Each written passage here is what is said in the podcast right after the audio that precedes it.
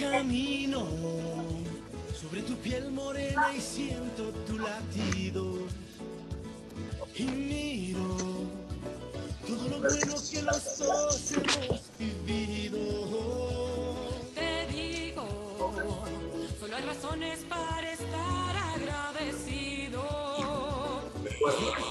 Siempre hemos sido porque ganamos cuando mucho hemos perdido. Somos lo mismo, porque peleamos contra el mismo enemigo. Yo sigo hasta el final y tú siempre estás conmigo. Hemos caído, pero no nos han vencido. Yo soy ecuatoriano, sí señor, y tú eres mi Ecuador. Ecuador, ecuatoriano, con un solo corazón. Eres mi alma ecuatoriana, soy tu sangre, tu color. Somos dos enamorados, tú mi tierra, yo tu flor. Yo soy ecuatoriano, sí señor, y tú 680, sistema de emisoras de Atalaya, en su año 78, reciban el saludo. Aquí desde la hora del pocho, en esta trinchera, en esta columna de la libertad de expresión, honrando las iniciales de su nombre completo, SEA, Sistema Emisoras Atalaya, radio seria, emotiva, altiva. Por eso Atalaya cada día más líder una potencia en radio y un hombre que ha hecho historia, pero que todos los días hace presente y proyecta futuro en el dial de los ecuatorianos. Este es su programa matinal, La Hora del Pocho de este viernes 19 de agosto del año 2022. Ya voy a contar una anécdota de este día, ya voy a contar una anécdota de este día que tiene que ver con Ecuador, que tiene que ver con Colombia y que de alguna manera tiene que ver también con la situación actual que vivimos en el país. Ya voy a contar una anécdota. Pero antes, el saludo hoy me acompaña Gustavo González Cabal, el cabalmente peligroso. No contamos en estudios, no sé si más adelantito por Zoom, pero al menos no contamos en estudios con Fernando Edmundo Flores Marín Ferfloma. Sigue en el tratamiento, en la rehabilitación de su señora madre. Afortunadamente, eh, hoy va a ser dada de alta la señora Marín de Flores, la señora madre de Fernando Edmundo Flores Marín Ferfloma. Eh, ha podido controlar la situación y eso nos da enorme satisfacción, pues eh, seguramente eh, ha regresado la tranquilidad al hogar de Fernando Flores, de sus hermanos, obviamente también de sus hijos, de toda su familia. Y ya el día lunes, con absoluta seguridad, Fernando nos acompañará acá en el programa. Bien por, por, por esa nueva bendición que recibe de Dios de que su señora madre, ya avanzadita en edad, la señora supera los 90 años, siempre hay que tener más cuidado. Cuando las personas eh, llegan a esa respetabilísima edad, son más frágiles, pero con un buen tratamiento médico a tiempo que se le dio, parecería, gracias a Dios, que la situación está totalmente controlada. Bien por ello. Ojalá Fernando pueda salir por Zoom para felicitarlo y también para escuchar siempre su opinión. Si no, pues ya el día lunes lo haremos acá en Estudios Centrales. Y, y, como todos los viernes, nos acompaña siempre a través del Zoom. Algún rato será también a título presencial. Pero lo importante es la compañía, la presencia y sobre todo la opinión de Gustavo González Cabal, el cabalmente peligroso. Gustavo, buenos días. Buenos días, Alfonso. Buenos días, distinguida audiencia del sistema de emisoras Atalaya de este, su programa preferido, La Hora del Pocho. Vaya un abrazo especial para Fernando, está allí pues convaleciendo junto a su madre eh, y esperamos que se recupere lo más pronto. Pues la mía tiene 94 años y, Mira tú. y, tam también tiene sus problemas. El próximo viernes, Dios mediante, estaré visitándola en su hacienda El Cielo, en el sitio briseño de la parroquia Canoa en Manabí. Eh, ella logró sobreponerse a un COVID, fíjate tú, a un Mujer COVID complicado. hierro, mujer de roble, como la vieja guardia. Mi abuela 11 Manavita, partos. oye, mi abuela Manavita, nueve partos, diez porque uno lamentablemente se malogró y vivió hasta los 101 años con siete meses. Imagínate, 101 años con siete meses. Tuvimos la suerte, la bendición de contar con vida eh, de mi abuela. que falleció el año 2017. Así que. Es la buena, es vitamina de olla, como decía Pablo de de la Córdoba. Oye, No. y vitamina de olla que especialmente en Manamí, mi abuela santaneña, del, de la, en esa época, parroquia Santana de la- de la- del cantón Puerto Viejo, de Santana ya hace muchísimos años es cantón, hija de don Baltasar Guevara, que era uno de los hombres fuertes ahí en Santana, incluso el estadio de fútbol se llama Baltasar Guevara. en- en- Tierra dura, Santa Ana de la Vuelta Larga, mi querido Alfonso. Así Yo creo es. que por ahí es que te viene e- e- ese rigor y esa fuerza que te sale del alma. Bueno, puede ser, puede ser algo heredado, pero eh, yo quería contar una anécdota hoy, 19 de agosto, eh, y que tiene que ver algo con, con la situación actual del país, con la violencia y con todo este tipo de cosas que se están dando. Mira, un día como hoy, Fernando, eh, Gustavo, perdón, un día como hoy, no, ya a esta hora ya estábamos volando.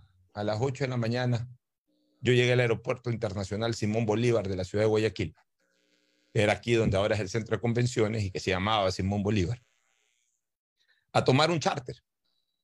Un charter en donde iba la selección ecuatoriana de fútbol, los dirigentes de muchos equipos y de, y de la propia federación, e íbamos periodistas de algunos medios de comunicación, y también iban algunos hinchas. Un charter que se llenó, fuimos unas 200 personas. aproximadamente. Eh, fuimos aproximadamente unas 200 personas. Muy bien. En esa época no había redes sociales, no había eh, ningún tipo de capacidad de podernos informar de las cosas que pasaban al minuto, como hoy o- ocurre algo, se mueve una hoja en China, en China o en Japón, y al minuto nos enteramos que se movió una hoja de un árbol. Eh, si alguien en ese momento dice se movió la hoja de este árbol y la pone en Twitter y te llega a tu Twitter, te enteraste que esa hoja de un árbol se movió en China o en Japón hace un minuto Para bien o para mal. para bien o para mal. Pero en esa época dependíamos de los teletipos en primer lugar y en segundo lugar sobre todo dependíamos de, eh, obviamente, de los medios de comunicación convencionales, los noticieros de televisión, los noticieros de radio.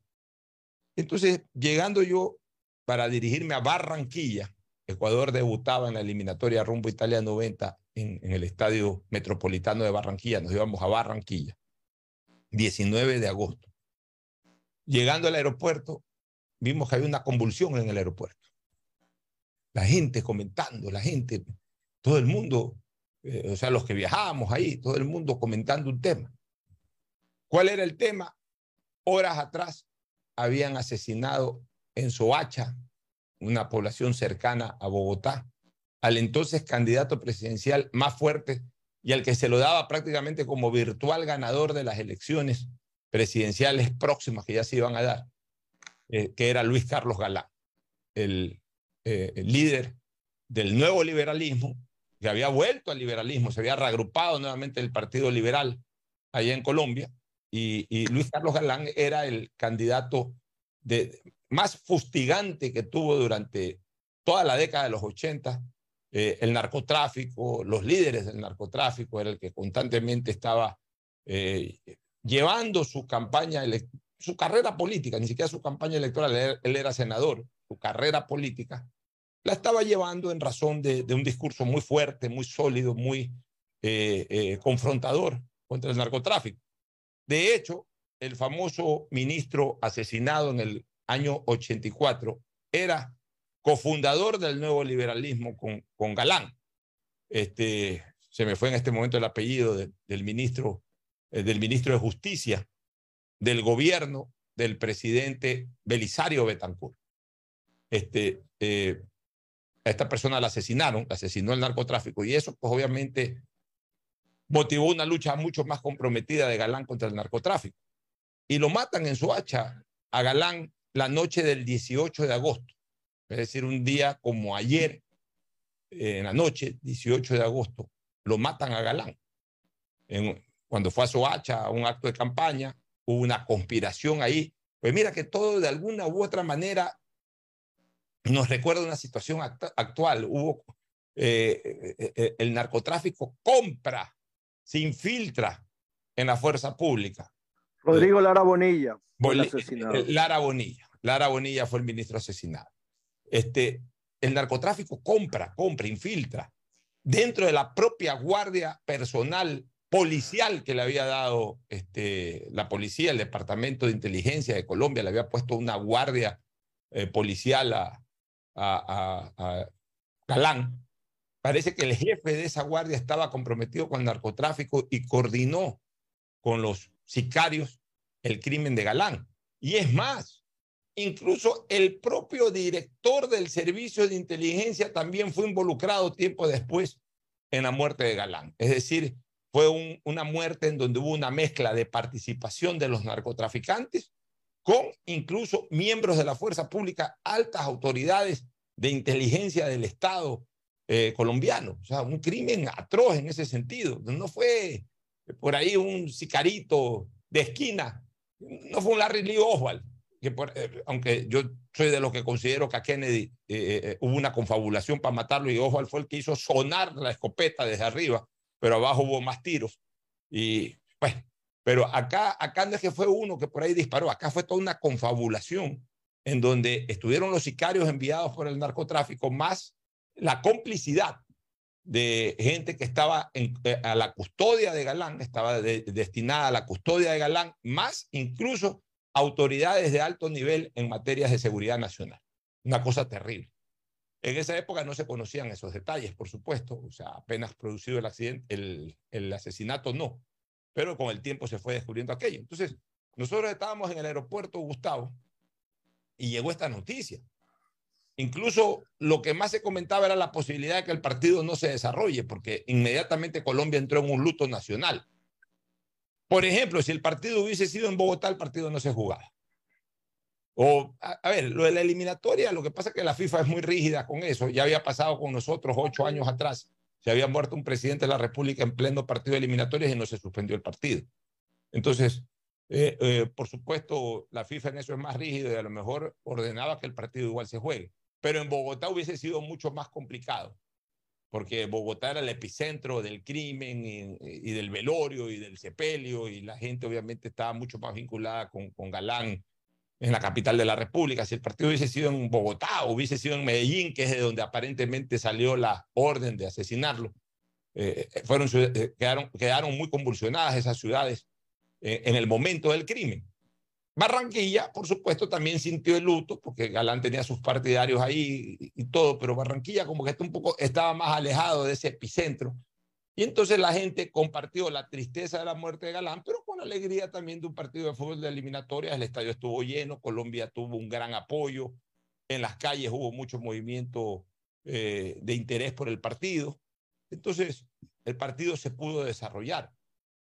Pero no me voy a olvidar nunca de esa anécdota porque después viendo la serie esta, El patrón del mal, que eh, realmente a mí me, me, gustó mucho y la he visto varias veces, sobre todo la, la, la he vuelto a ver dos veces más para entender más esto del narcotráfico, entender más esto de las mafias, entender más esto de las acciones de sicariato que están pasando en este país y las puedo correlacionar un poco más.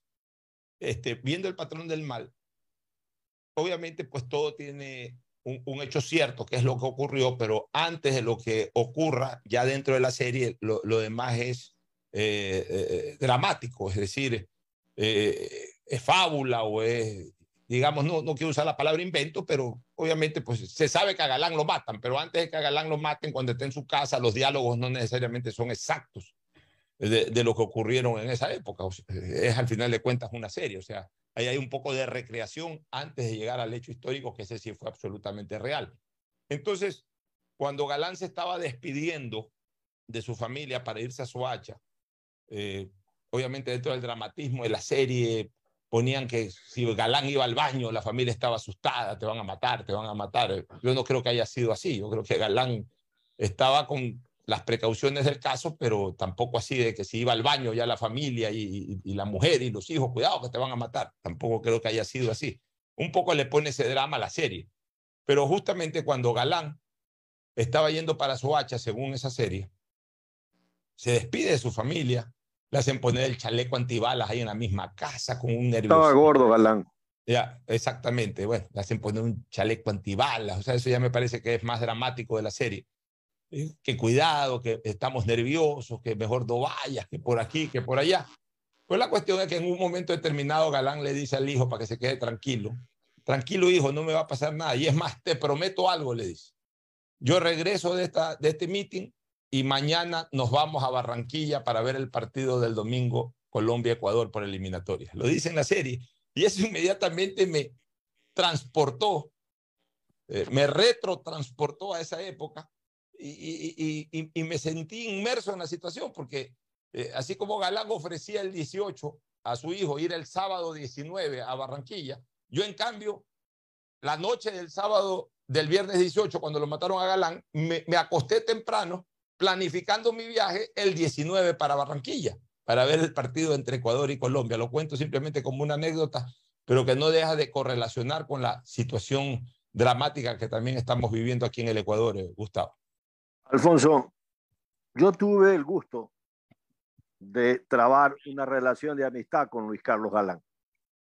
Son los años 80 y la Fundación Friedrich Naumann eh, del Partido Liberal de Alemania Occidental hace un Congreso de Juventudes Democráticas y Liberales de América Latina. A ese Congreso, que se desarrolla en el lugar de cautivo en la provincia de Santa Elena, concurrimos, entre otras personas, Jorge Zavala Egas y quien te habla.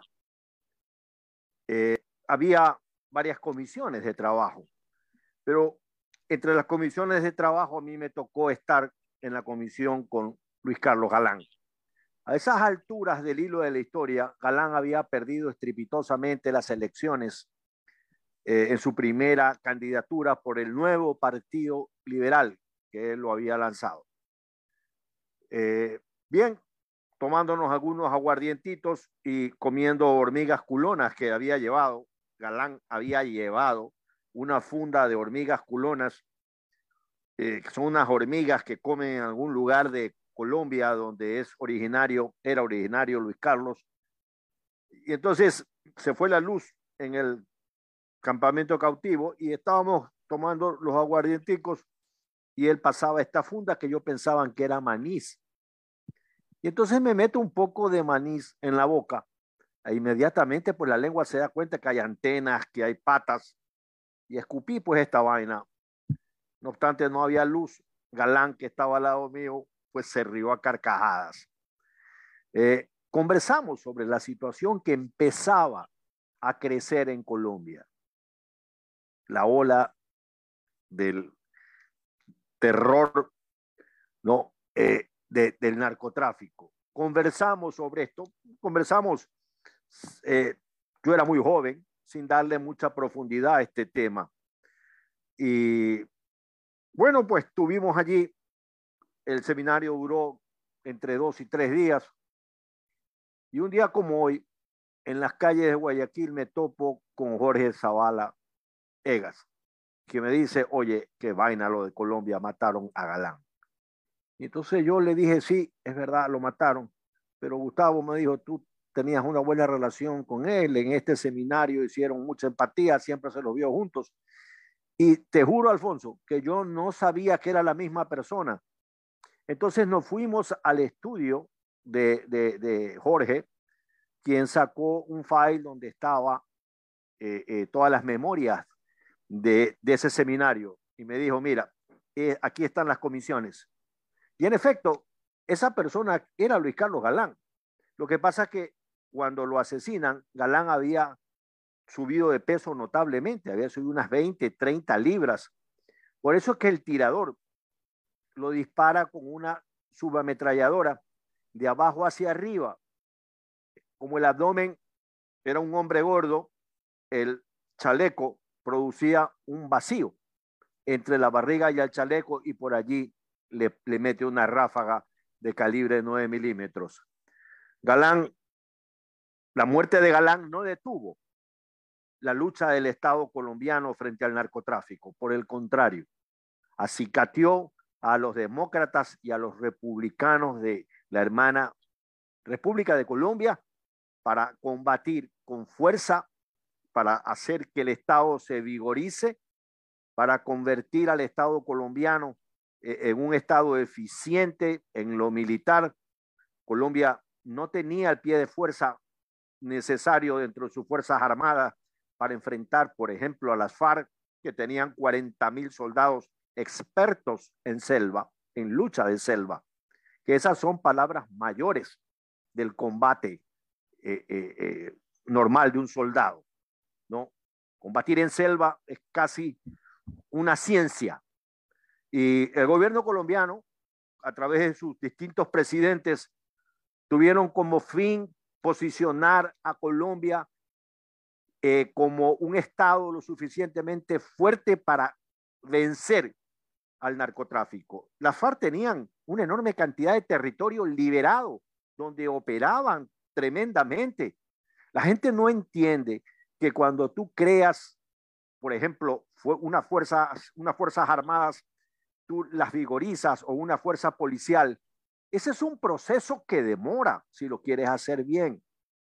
Es decir, Alfonso, yo no puedo porque necesito médicos tú fuiste estudiante de medicina, decir que ya no va a durar seis años la carrera de medicina, sino dos años para tener más médicos. Esos médicos no valen para nada, pues, Alfonso.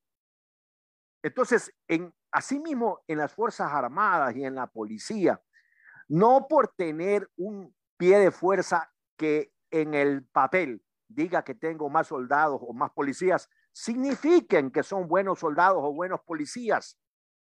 Tienen que cumplir lo mejor que se pueda lograr en entrenamiento, porque no es poca cosa lo que tienen que enfrentar. No es poca cosa lo que esas fuerzas de seguridad tienen que enfrentar. Y allí entonces hay que andar con pie de plomo. Mirar mucho lo que hizo Colombia, cómo tuvo que aguantar por algunos años que el narcotráfico y la guerrilla tengan la iniciativa tengan el control, maten todo lo que pasó hasta que el Estado colombiano fue recuperando espacio, fue recuperando fuerza y doblegó a las FARC y se firmaron acuerdos de paz y se sigue y se continúa la lucha. ¿Qué va a pasar con Petro? Vamos a verlo, Alfonso. Así es, mi querido eh, Gustavo. Bueno, pero he hecho este recuerdo y qué interesante que tú incluso hayas, hayas eh, podido establecer una relación personal con Luis Carlos Galán o haber compartido por lo menos eh, una conferencia o un taller sobre estos temas que en ese momento ya agobiaban al país hermano y que ahora nos agobian a nosotros. Eh, obviamente, eh, en esa época, como no había redes sociales, a lo mejor no se pudo fortalecer esa amistad como ahora. Hoy día uno va a una conferencia de estas, a un seminario, a un acto internacional de esta naturaleza, entabla amistad con una persona, inmediatamente intercambiamos números telefónicos y a través del WhatsApp ya se mantiene una relación estable eh, y que incluso se puede intensificar con el tiempo. En esa época era un poco más complicada. Pero yo sí quiero tratar un tema, Gustavo, que hoy día lo he planteado en mi cuenta de Twitter. A raíz de la captura o la recaptura, o la, y, voy a usar el, el término correcto, correcto, la re, re, re, re, re, re, recaptura de uno de los autores del atentado en Cristo del Consuelo. He pronunciado siete veces la palabra re, o seis veces la palabra re, porque había sido capturado originalmente por problemas eh, que atentaron contra la seguridad ciudadana por delitos de sangre. Y de manera increíble, como muchos, inmediatamente fueron, fue puesto en libertad. Inmediatamente fue puesto en libertad las seis ocasiones anteriores. Y es más, la última captura de este sujeto fue desarrollada hace pocos días atrás. Le dieron nuevamente libertad, es decir, le mantuvieron medidas cautelares eh, que no era ya la, la, privación de la libertad, la prisión preventiva. Y aparentemente este tipo, con grillete en tobillo, cometió este acto. O sea, si ya así, mi querido Gustavo, no terminamos de entender, no terminamos de entender de que tiene que haber un cambio en eh, la aplicación de medidas cautelares a los delincuentes que cometen delitos de sangre, estamos realmente ya al borde total del abismo. Porque ahí sí yo tengo que decir una cosa. Ya ahí ya no podemos culpar a la policía. Yo he sido muy crítico con la Policía Nacional y también con las Fuerzas Armadas. Yo no estoy contento con, del todo con el trabajo de la policía y tampoco de las Fuerzas Armadas. Y ya lo he expresado mil y un veces y me he metido en problemas y en reclamos, incluso públicos, por parte de elementos de las Fuerzas Armadas y de la Policía Nacional. No creo que goce hoy de una muy buena relación con ninguna de las dos instituciones, más allá de que con las autoridades al menos y también con la tropa. Cuando me veo, me saludo muy cordialmente con todos, pero institucionalmente seguramente no me tienen entre sus favoritos, al contrario, me tienen entre sus detractores. No me importa porque no lo estoy haciendo con mala intención, sino que lo hago por clamor de una necesidad de mayor y, más activa participación que ellos deben de tener para custodiarnos a nosotros, a los ciudadanos. Yo no lo estoy haciendo con ninguna mala intención. Y eso sí creo que lo saben. De ahí podemos discrepar en criterios, pero eso sí creo que lo saben, que lo que digo sí tiene asidero. Y que cuando lo digo es porque verdaderamente se siente, se ve de que el trabajo de ellos en algunos momentos es deficiente. Pero también tengo que reconocer una cosa. Cada vez que se producen estos hechos, ¿ya qué culpa tiene la policía de que captura un fulano seis veces y ese fulano comete un nuevo acto a la séptima vez? Porque lo han aflojado las seis veces que el policía los ha capturado. Hoy hay tanto delincuente que el policía no puede exponencialmente enfrentarse a tanta delincuencia. Si ya detiene a uno, ese uno tiene que quedar aislado de la colectividad. Pues. No puede ser que en 15 días esté afuera y entonces una nueva carga para el policía. O sea, ¿cuándo el policía va a salir de poder de alguna manera limpiar las calles de delincuentes? Nunca. Porque hay un trabajo absolutamente en contraposición entre la policía y la función judicial. Mientras la policía detiene, los jueces aflojan. Entonces, le tiran la misma carga al policía, le tiran la misma carga al policía. Voy a usar, voy a usar, mi querido Gustavo, un término desagradable, pero necesario. Siento como que esto es un servicio higiénico tapado, en que el policía hace lo, lo correcto en algún momento, baja la válvula para que todo ese estiércol se vaya pero como está tapada la tubería, regresa. Entonces, pongámonos nosotros en el caso del policía, en un servicio higiénico. De que vamos, vemos un servicio higiénico con el estiércol ahí a, a superficie, bajamos la válvula, baja inmediatamente porque está tapada la tubería, regresa. Y entonces nos volvemos locos. Entonces nos volvemos locos. Es lo mismo que le pasa a la policía. Detiene y a los 15 días el tipo está libre, libre y otra vez cometiendo otro tipo de fechoría y los vuelven a detener. Y lo primero que hace el policía es sorprenderse. Oye, pues ya te cogimos hace 15 días, ahí está pues mi clase, para que usted se dé cuenta. Lo vuelven a agarrar, lo vuelven a poner a disposición de la justicia y la justicia 20 días después lo vuelve a aflojar y después se lo encuentran por tercera vez. Entonces, y eso de que el policía también puede pensar, bueno, ya, ya me ha tocado a mí detener tres veces a este tipo. Ya, ya mejor no lo detengo porque la cuarta vez a lo mejor me mata. O sea, la justicia no puede actuar tan miserablemente contra la colectividad como lo está haciendo. Esto en términos futbolísticos se llama autogolazo. ¿Alguna vez algún defensor le pusieron el rey del autogol? Porque cometía autogoles o hacía autogoles con frecuencia. Bueno, la justicia ecuatoriana se está convirtiendo en el rey del autogol en temas de seguridad ciudadana. Bueno, se está haciendo autogoles a diestra y siniestra. En todo partido hay un autogol de la función judicial con este tema de la delincuencia. Entonces, la reconocida periodista Stephanie Spin, hizo un comentario en Twitter, dice, la consecuencia de que jueces y fiscales se sigan lanzando pelotitas es esta. El sospechoso de la explosión en Cristo del Consuelo tiene siete antecedentes penales y la historia se cuenta así, 2013, 2016, 2018 y 2020. Fue detenido por robo, pero sale libre cada vez. En el 2022, lo mismo, pero lo sueltan y solo 16 días después lo capturan por asesinato. Estuvo preso cuatro meses y una sala de la Corte de Justicia del Guayas lo saca con grillete electrónico. Seis días después ocurrió el ataque mortal en Cristo del Consuelo. Increíble. Y es una gran verdad lo que dice la periodista Stephanie Spin. Entonces, yo hago un comentario hoy, Gustavo, que me gustaría también después escuchar tu opinión al respecto. Pongo, si esto no remueve conciencia y obliga a la Corte Constitucional a interpretar la Constitución y a determinar que en delitos de sangre, sicariato, robos violentos, no cabe otra medida cautelar que la prisión preventiva. En salvaguardia de la seguridad ciudadana como derecho prioritario, no avanzamos. La Corte Constitucional, alegando derechos superiores, interpretó incluso contra norma expresa otros temas como matrimonio igualitario y aborto. Entonces, nada le impide interpretar la Constitución en favor de la seguridad del 100% de los ciudadanos, aislando definitivamente a delincuentes peligrosos.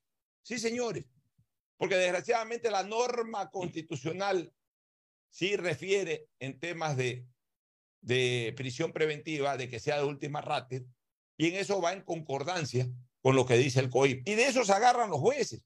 Y en el fondo al a los jueces no les falta la razón jurídica, esto hay que decirlo, no les falta la razón jurídica, aunque todos sabemos que si verdaderamente tuvieran puesta la camiseta de la seguridad ciudadana no lo hicieran, también pudieran en un momento determinado eh, interpretar, porque son campeones ellos también para interpretar el derecho a su manera.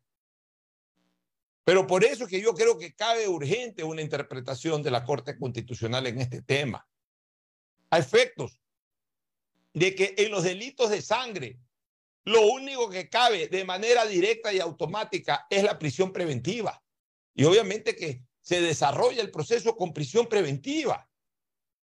Porque ¿cuál es el fondo del derecho penal? Y esto es importante eh, eh, eh, explicárselo a la gente desde el fundamento técnico. ¿Cuál es el principio fundamental, el, el fundamento más importante del derecho penal. Proteger a la sociedad aislando a sus agresores de cualquier naturaleza, aislando a sus agresores de la misma. Y obviamente no hay peor agresión para una colectividad que aquellos que son delincuentes que cometen delitos de sangre, es decir, asaltos a mano armada, sicariatos. Esos son los más los más terribles agresores que tiene una colectividad. Entonces, para eso está el derecho penal, para aislarlo. Por eso es que el derecho penal es un derecho que acoge primordialmente, primordialmente los delitos de acción pública. ¿Qué son los delitos de acción pública?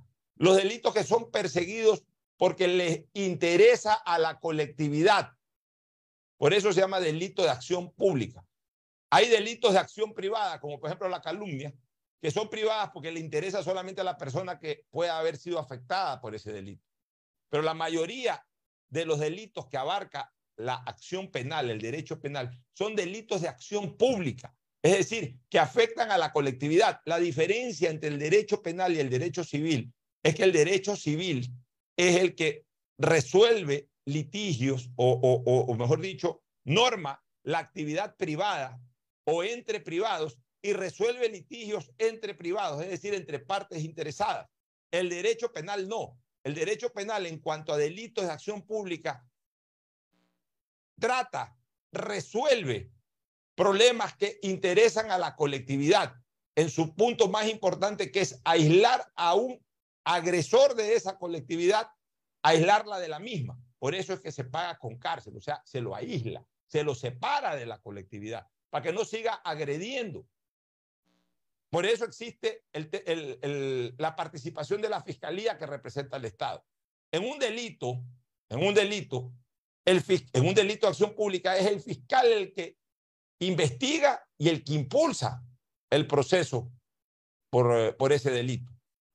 Sin perjuicio de que la persona directamente perjudicada también presenta acción, acción particular.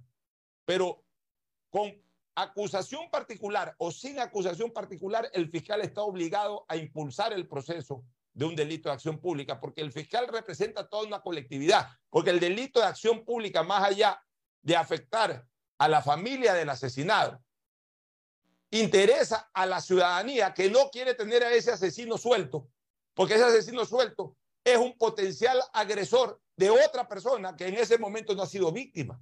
Ese es el principio fundamental del derecho penal. Por tanto, la Corte Constitucional tendría que interpretar para que los jueces ahí sí con una interpretación constitucional de del el principal rector de la justicia constitucional, que es la Corte Constitucional, establezca que en los delitos de sangre no hay otro tipo de medida cautelar que no sea la prisión preventiva. Ellos ya han interpretado incluso, incluso hasta contra norma expresa, alegando derechos superiores, Gustavo. Otro tipo de cosas, por ejemplo, el matrimonio igualitario.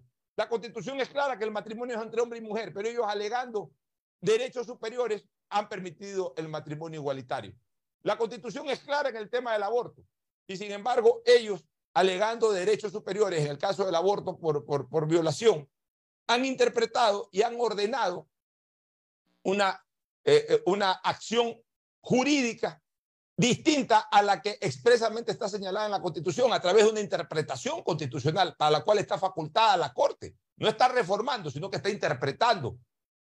Entonces acá también puede interpretarla perfectamente. Pero la Corte tiene que moverse un poco, porque lo único que ha resuelto la Corte Constitucional en temas de inseguridad ciudadana es que los militares no puedan estar en los pabellones de, las penitenciarías o que los militares no pueden salir así nomás a custodiar las calles. O sea, lo que ha resuelto la Corte Constitucional en temas de seguridad ciudadana han sido contra la ciudadanía, contra la seguridad ciudadana y no a favor de la seguridad ciudadana. Entonces, ¿hasta cuándo tenemos que esperar que la Corte Constitucional reaccione y en algún momento haga interpretaciones constitucionales a favor de la seguridad, mi querido Gustavo?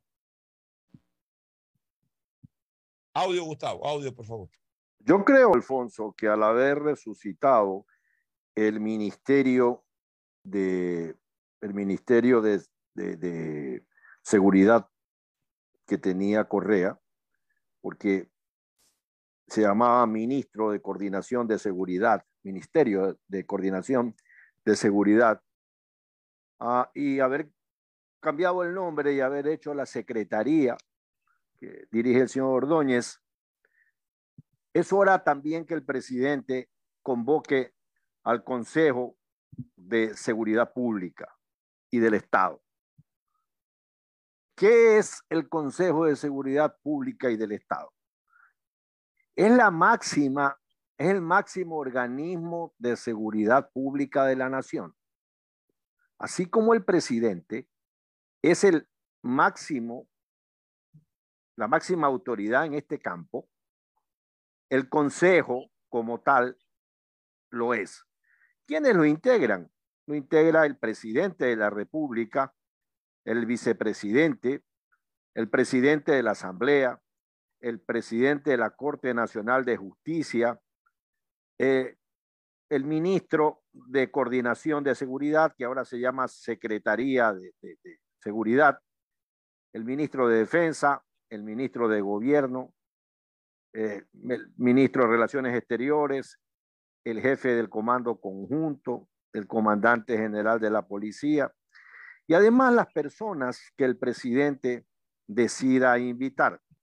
Pues entre ellas deberá invitar precisamente a, a, la Corte Constitucional, como tú muy bien señalas, y al ministro del Interior, que no está pues taxativamente expresado en la ley de seguridad pública del Estado.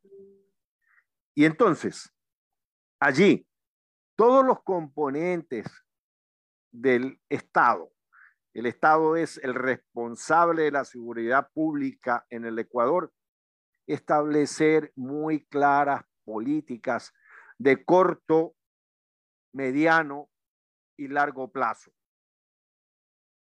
el presidente de la República, el ministro de Defensa, no pueden pues estar contándole al país qué es, cosas están haciendo respecto en mejorar las capacidades de las Fuerzas Armadas o de la Policía Nacional, porque se rompe un principio básico de una reserva elemental en todos estos procesos.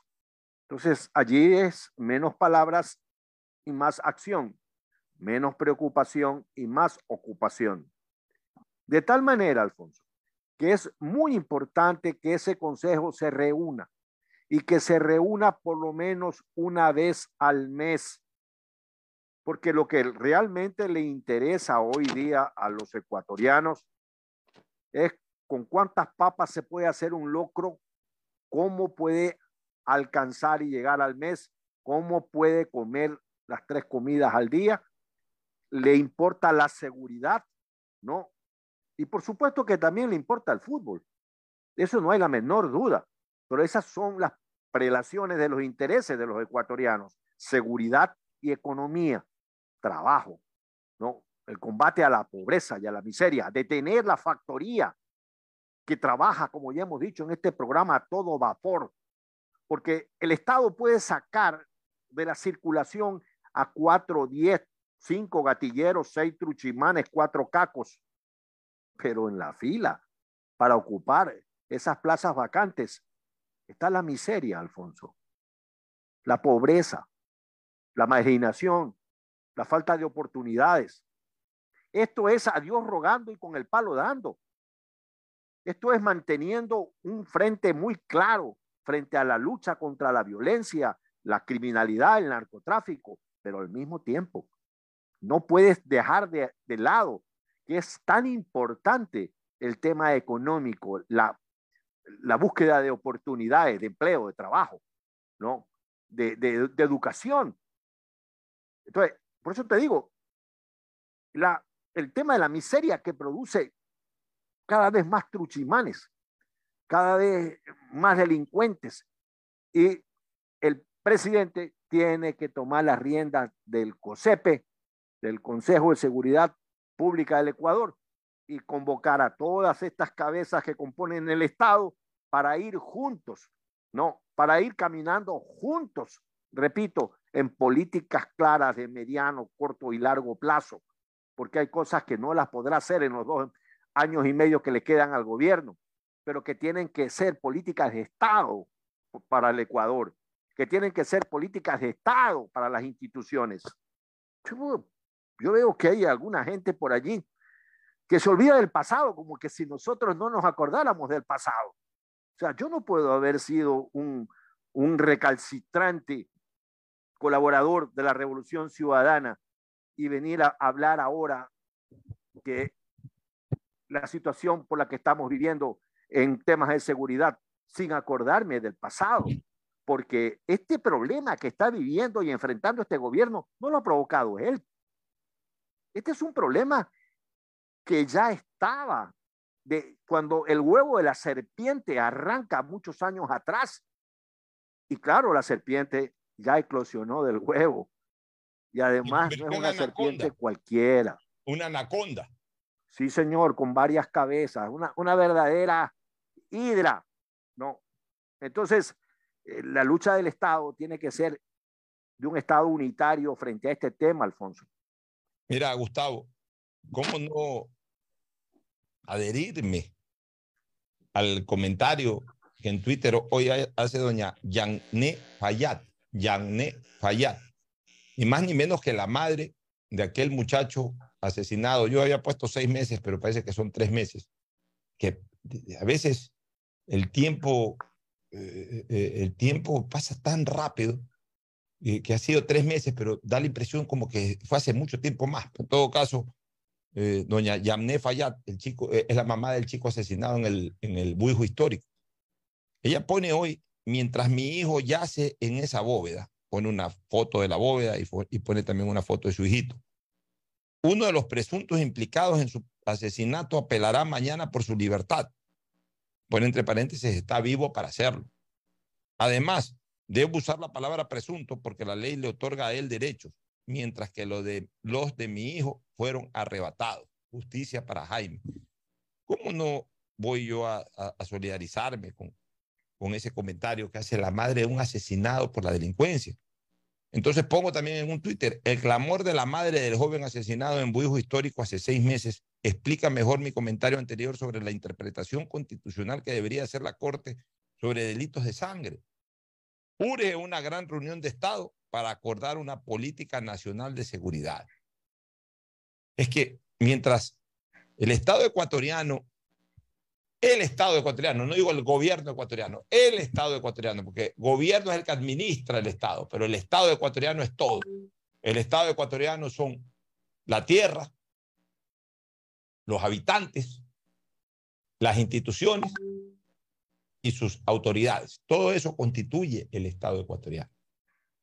Entonces, el Estado ecuatoriano tiene que establecer una política de seguridad nacional porque hoy el Estado desgraciadamente se está convirtiendo en una verdadera torre de Babel.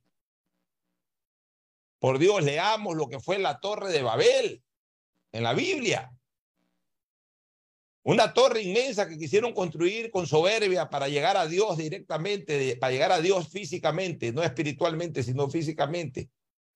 Y Dios cuando observó esa situación, ¿qué es lo que hizo? Lo más fácil. Ah, quieres construir una torre para construir una torre antes que el hierro, antes que eh, los elementos propios para la construcción, antes que eso necesitas tener una comunicación uniforme, que se entiendan todos para poder hacer lo que todos quieren. Ah, eso es, eh, quieren, quieren soberbiamente hacer esa torre. Ok, los voy a bloquear y los voy a bloquear en su origen. ¿Cuál es su origen? Que todos hablen un idioma distinto. Entonces no se van a poder entender y como no se van a poder entender, no van a poder elevar un metro esa torre. Y en efecto, ocurrió eso. Una torre que estaba proyectada a llegar de, la, de la tierra al cielo en el momento en que todos hablaron un idioma distinto, no pudo subir un metro porque no se entendieron. Es exactamente lo que está pasando en nuestro país con el Estado ecuatoriano en temas de seguridad. Estamos en medio de una torre de Babel. Todo el mundo habla un idioma distinto. La Corte Constitucional actúa distinto a como piensa el gobierno. El Palacio, el Poder Legislativo legisla en contra de lo que propone el gobierno. Hay disputas, visiones distintas entre los el gobierno nacional y los gobiernos seccionales. La justicia o el Poder Judicial deja a libre albedrío de los jueces que decidan como les da la gana. La policía hace su trabajo a veces bien, a veces no tan bien, pero cuando lo hacen bien, le devuelven todo nuevamente a las calles. Los militares, dándose cuenta de toda esta situación, prefieren no meterse. O sea, todo es una torre de Babel, señores. El Estado ecuatoriano es una torre de Babel en temas de seguridad nacional. Ahora, todo el mundo habla un idioma distinto. El uno habla español, el otro habla mandarín, el otro habla sueco, el otro habla francés, el otro habla chino el otro habla japonés, el otro habla eh, eh, idioma autóctono, o sea, todo el mundo habla idioma distinto, no hay traductor que pueda eh, conciliar en un solo mensaje todo. Entonces, ¿qué es lo que necesitamos? Que se reúna, que el presidente de la República del Ecuador lidere una gran reunión nacional en donde tiene que estar el Estado, el Estado también son los líderes políticos. Porque los líderes políticos mueven muchas cosas que pueden en un momento determinado originar esta torre de Babel. Y entonces, el presidente tendrá que liderar una reunión de Estado. Y el que no quiere colaborar tiene que ser expuesto, pero primero tiene que ser invitado. Pues si no se hace la reunión o no se lo invita, simplemente dice, no, nosotros tenemos nuestro criterio lo decimos públicamente, el Señor no lo quiere escuchar. O, y, y, por eso todo el mundo dice las cosas públicamente, a través de ahora este famoso Twitter o de las redes sociales o de los propios medios de comunicación, todo el mundo expresa su opinión o su criterio, achacando o, mostrándose contrario a lo que dice el uno o dice el otro, y con eso nadie avanza nada. Hay que hacer una reunión de Estado solamente la reunión de Estado es lo que podría, podría en algún momento determinado coadyuvar a esto. Si no se comprometen todas las piezas que constituyen el Estado a luchar contra la seguridad ciudadana, vamos a seguir viviendo en esta torre de Babel, en donde todo el mundo tiene un idioma distinto. Eso pensando en que todos actúan de buena fe. Ahora, si ya hay la mala fe de por medio, es decir, si ya hay el dinero corrupto de por medio, ahí sí la cosa es más jodida. Al buen entendedor, pocas palabras en ese tema. Nos vamos a una pausa, Gustavo, y retornamos, y retornamos con eh, otro tipo de análisis en el enfoque político y social del país antes de entrar al segmento deportivo. Pausa y volvemos. El siguiente es un espacio publicitario apto para todo público.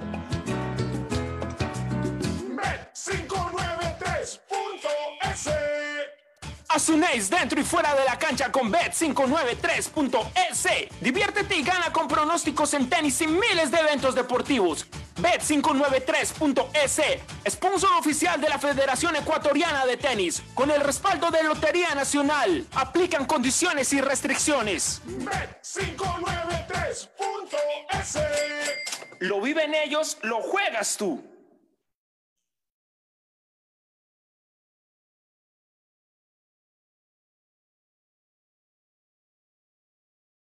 Pedagogía, diseño, medicina, arquitectura, comercio, turismo, nutrición, literatura, computación, psicología, trabajo social, electricidad, agronomía, animación digital. La verdad es que tenemos tantas carreras que ofrecerte que no nos alcanzan en esta cuña. Ven a la Feria de Estudios de la UCSG y descúbrelas todas. Te esperamos este 5 de agosto, de 8 a 17 horas, en la avenida Carlos Julio Arrosemena, kilómetro 1 y medio. Tenemos muchas sorpresas y beneficios para ti.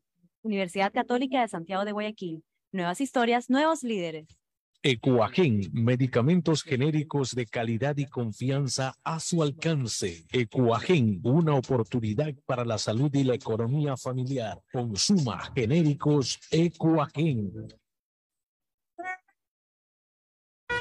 Urbaceo y municipio de Guayaquil te informa acerca de sus centros de acopio autorizados para material de construcción. Encuéntralo en Mucholote 2, ingresando frente a Villa España 2 o también acércate al centro de acopio de Bastión Popular, bloque 5, manzana 310. Receptamos un máximo de 4 metros cúbicos por usuario diariamente. Recuerda que está prohibido disponer este tipo de material en la vía pública o en terrenos privados. Evita sanciones. Visita nuestras redes sociales arroba Urbaceo. Haz tu parte por un Guayaquil más ordenado. La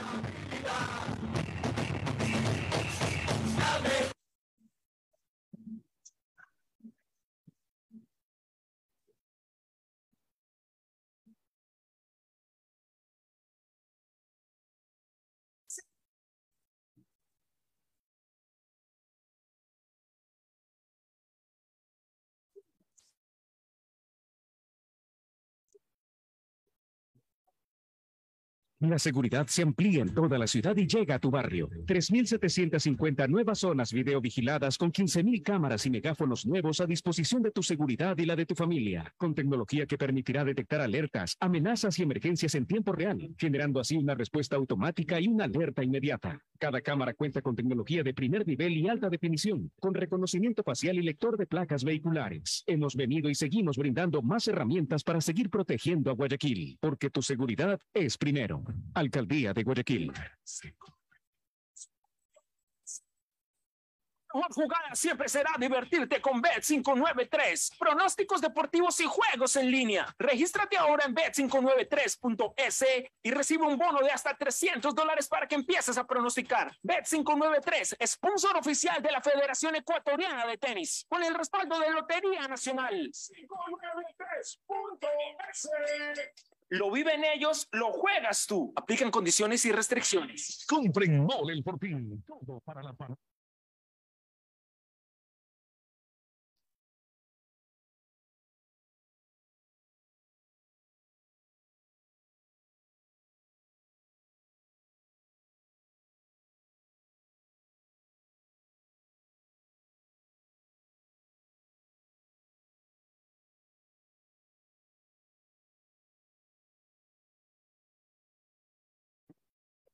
paz. Unión a nivel nacional. Reclama tu raspadita y gana camisetas, gorras, destapadores y además participas en el sorteo de 2 TV Smart.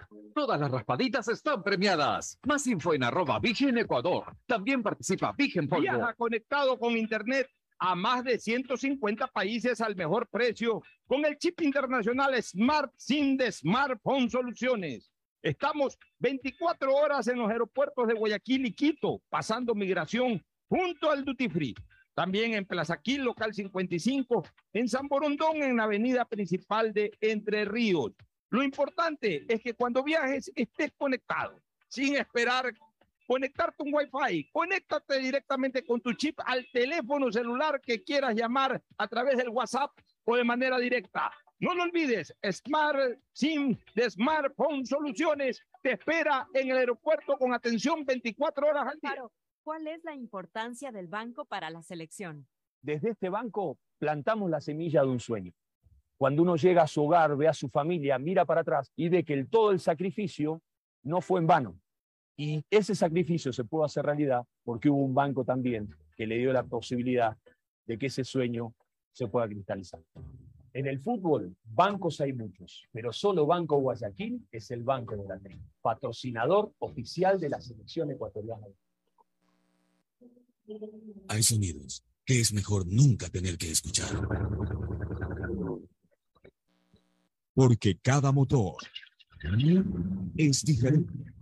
Desde hace 104 años, Lubricantes Full mantiene la más alta tecnología y calidad en línea de aceites para motores a diésel y gasolina. Está hecho con una fórmula especial para dar excelente protección a todo tipo de motores, evitando el desgaste prematuro de pistones, anillos y árbol de levas, ayudando a mantener limpio el motor y libre de depósitos que se forman por las altas o bajas temperaturas. Dele a su motor lo que se merece.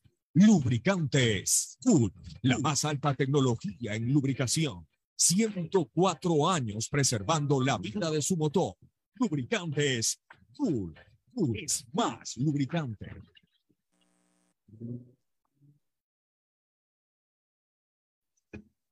Fin del espacio publicitario.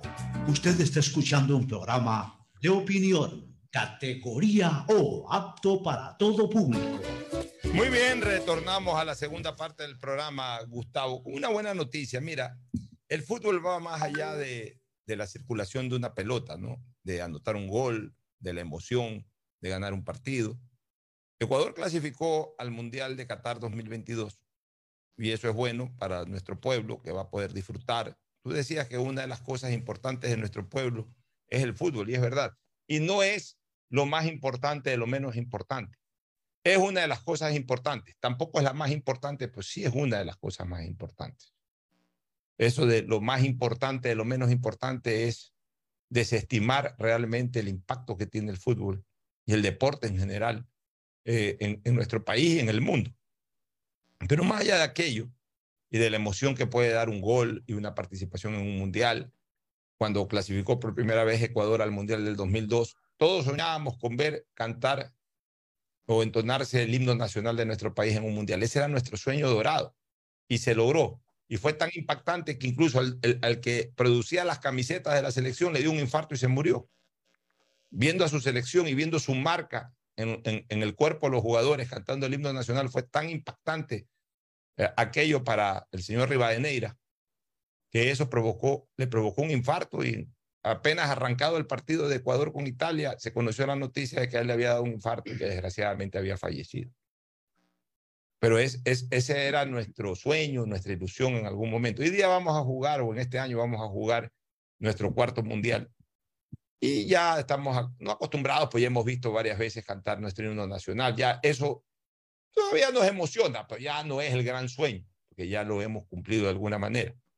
Pero más allá del fútbol, la clasificación a un mundial ha servido también para, por ejemplo, que Ecuador comience a abrir sus productos eh, agrícolas y, y, también artesanales a un mercado en donde Ecuador no tenía mayor entrada, no había mayor acogida y es un mercado verdaderamente intenso, un mercado que paga bien, un mercado en donde hay divisas, en donde hay dinero, que es el mundo árabe, el lado, obviamente, de Qatar, hoy Qatar enfocado en Qatar, pero también se están abriendo mercados al mundo árabe, Arabia Saudita, Emiratos Árabes Unidos. O sea, se está trabajando en ese sentido en un espacio del planeta en donde hay dinero y en donde hay mucha demanda para muchos productos que allá no se producen. Allá producen dinero, pero no tanto otro tipo de productos. En cambio, nosotros sí los podemos abastecer. Hoy se nos da una buena noticia. Por ejemplo, Richard Salazar, director ejecutivo de la Asociación de Comercialización y Exportación del Banano, confirmó el auge en las exportaciones de la fruta al mercado catarí al señalar que en este primer semestre del año las exportaciones crecieron 73.62% en comparación al primer semestre del 2021. O sea, imagínense ustedes, el año pasado, Ecuador no existía eh, como productor bananero para ese mercado catarí. No existía. Clasifica Ecuador, se escucha lo de Ecuador. Tenemos incluso la suerte de convertirnos en el país que inaugura la Copa del Mundo. Mira todo esto, todo el valor agregado. Todo el mundo eh, está hablando desde hace cuatro meses, todo el mundo habla de Ecuador en Qatar, porque es el, el, primer rival de los locales e inaugura la Copa del Mundo. Pero la gente habla de Ecuador. ¿Qué tal son los futbolistas de Ecuador? Sí, viento. ¿Y qué más tiene Ecuador? No, Ecuador es un país bananero. ¿Cómo? ¿Es un país bananero? Puchica. Ya mismo nos ofrecen banano, probemos el banano ecuatoriano, ¿no? Que Ecuador también es un país cafetero, que Ecuador también es un país cacotero, que Ecuador también es un país eh, eh, camaronero, que Ecuador también es un país artesanal, que hacen unos lindos sombreros de paja toquilla. Comienza a introducirse no solo el nombre del Ecuador y de su equipo de fútbol, sino de sus productos. Y hemos visto, según lo que dice este señor, que ha crecido en 73% la exportación de banano ecuatoriano a Qatar. Por ejemplo, en el caso del el año 2021, Ecuador ha exportado 200, eh, a ver, eh, eh, en volumen, Salazar detalló que de enero a julio pasado, o sea, de este semestre, exportó 528.772 cajas de banano a Qatar. O sea, 224.199 cajas más que en el mismo periodo del 2021. O sea que en el año 2021 exportó menos de la mitad de esto, exportó menos, menos de 220 mil cajas. O sea, ahora ha exportado 224 mil 199 cajas más. O sea, eh, no, el año pasado debe haber exportado aproximadamente 280 eh, cajas. Ahora ha exportado 224 mil cajas más y ha llegado a exportar en un primer semestre 528 mil 772 cajas. O sea, el año pasado se exportó en todo el año 724 mil 143 cajas, es probable de que este año superemos el millón de cajas de banano exportadas para Qatar. Miren ustedes, un millón de cajas. Eh, eh, solamente en banano ya ha habido un incremento de más del 70% de comercialización. Asimismo, eh, se, se, están introduciendo otros productos. Pascual del Chopo, embajador de Ecuador en Qatar, que está haciendo un muy buen trabajo de comercialización de productos. Me gusta el trabajo de Pascual del Chopo. ¿Por qué? Porque no está dedicado a los cócteles, no está dedicado a lo diplomático político, está, está impulsando el intercambio comercial, es decir, más que un embajador, es un representante comercial del Ecuador, como deben de ser los embajadores. Del Chopo indica que se ha trabajado en la introducción de productos ecuatorianos en Qatar, conectando directamente al exportador con los supermercados y consumidores finales. Reveló que desde enero pasado se inició una campaña con todos los supermercados y distribuidores de Qatar para promocionar productos ecuatorianos, priorizando su calidad y la seriedad en la continuidad de las entregas. Por ejemplo, en abril pasado, la empresa ecuatoriana Agrícola Cañas envió su primer contenedor de, de banano a Qatar, específicamente al hipermercado de la cadena Lulú. Asimismo, sobre otros resultados, el embajador ecuatoriano califica de exitoso al reiterar el incremento en las exportaciones de banano, además de su variante orgánica, y también alzas en los pedidos de otros productos como las rosas y la pitahaya, lo mismo que de los sombreros de paja toquilla, eh, envoltura de hojas de tabaco. O sea, se está trabajando positivamente y se está permitiendo que el Ecuador pueda producir y eh, pueda producir carga destinada a un mercado que antes era pequeño y que está creciendo exponencialmente gracias al fútbol y gracias también a un buen trabajo que está haciendo la Embajada Ecuatoriana en Qatar, porque están uniendo las dos cosas.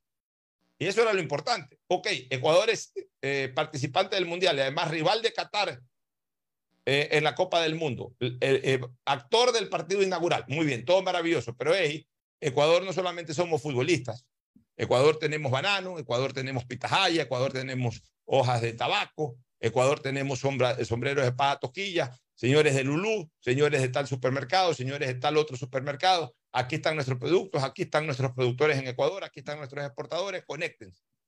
Resultado, está mejorando la comercialización, por lo menos en esos mercados, Gustavo, lo que me parece que es una gran noticia para, para el Ecuador en general. Sí, es, es una buena noticia y eso hay que aplaudir, Alfonso. Necesitamos más de eso, más de lo que el presidente alguna vez dijo, más Ecuador en el mundo, más mundo en el Ecuador.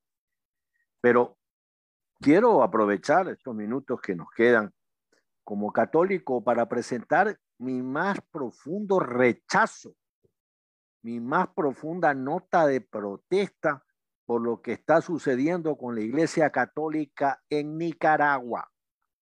Esta mañana, el obispo Álvarez, Roberto Álvarez, acusado por el gobierno de Daniel Ortega de organizar, organización de grupos violentos y realizar actos de odio contra la población, fue detenido. Su, el, eh, eh, este obispo es eh, obispo de Matagalpa, ¿no? Y arrestó junto con él a varios sacerdotes y colaboradores. Esta operación se produjo en la madrugada de hoy.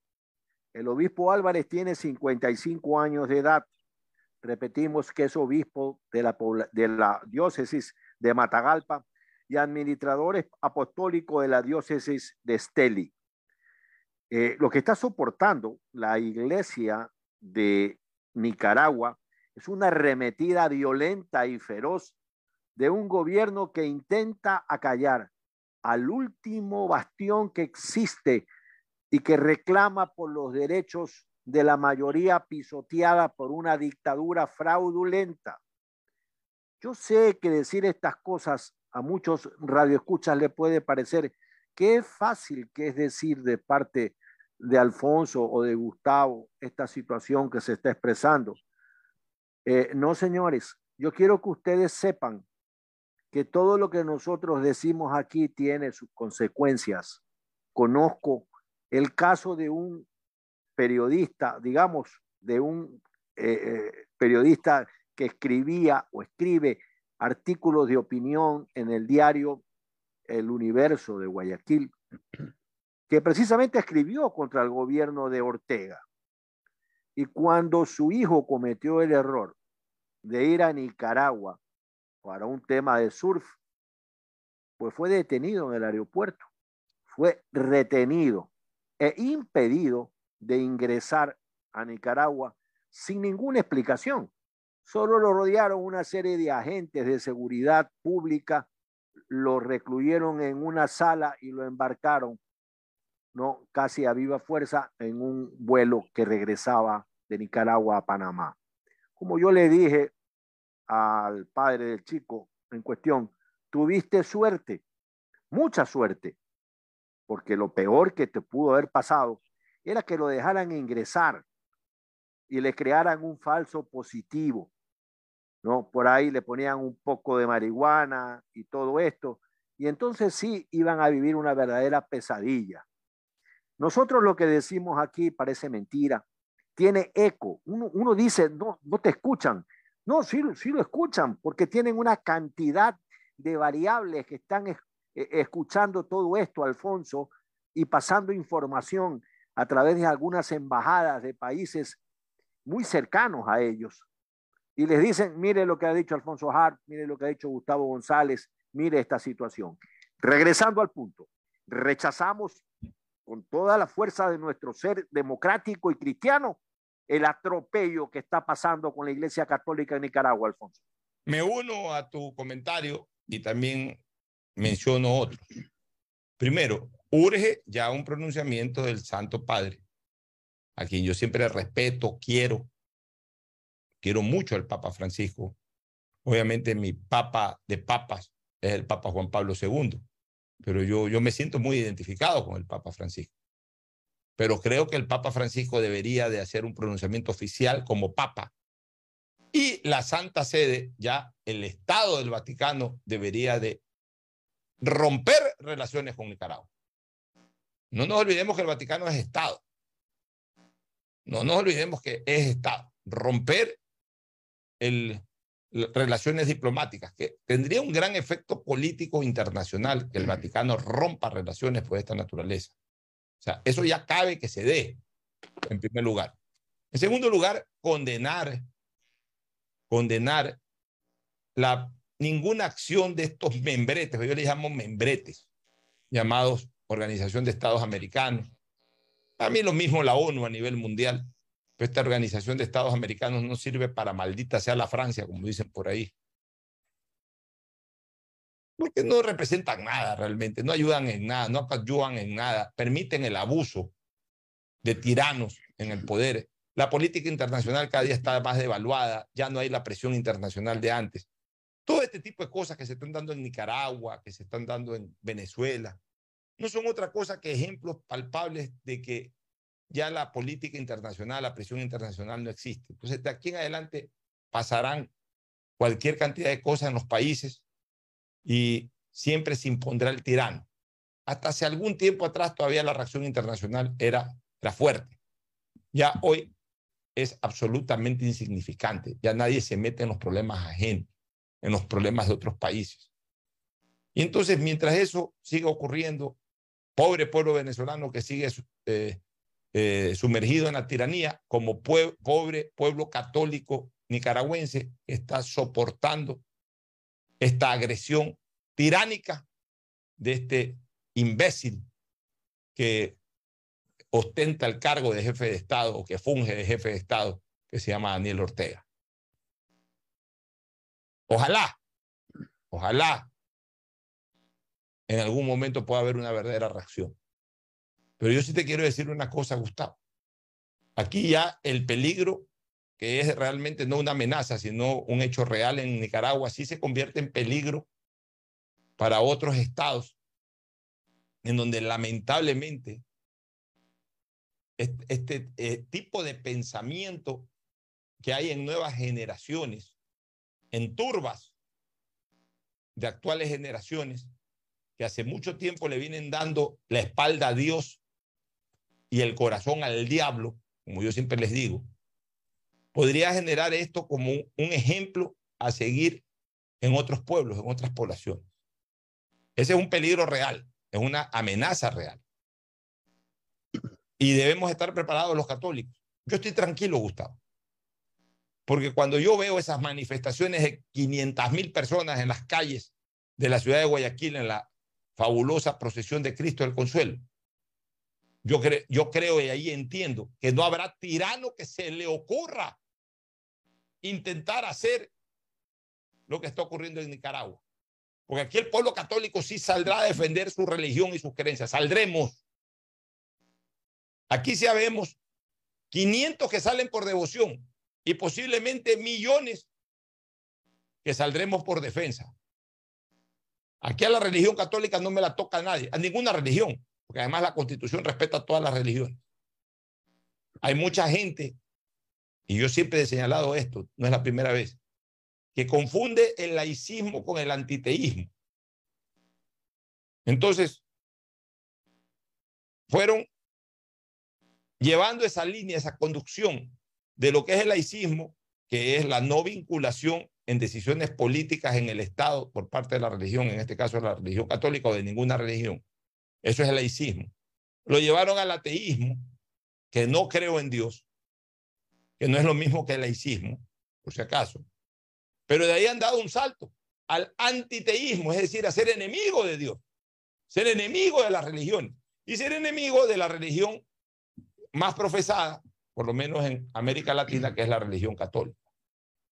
Hay antiteístas en Ecuador ves llenas las redes sociales de gente que insulta a Dios cuando se han tratado temas de aborto, de matrimonio igualitario. Está. Pero una cosa es que hasta ahí lleguen.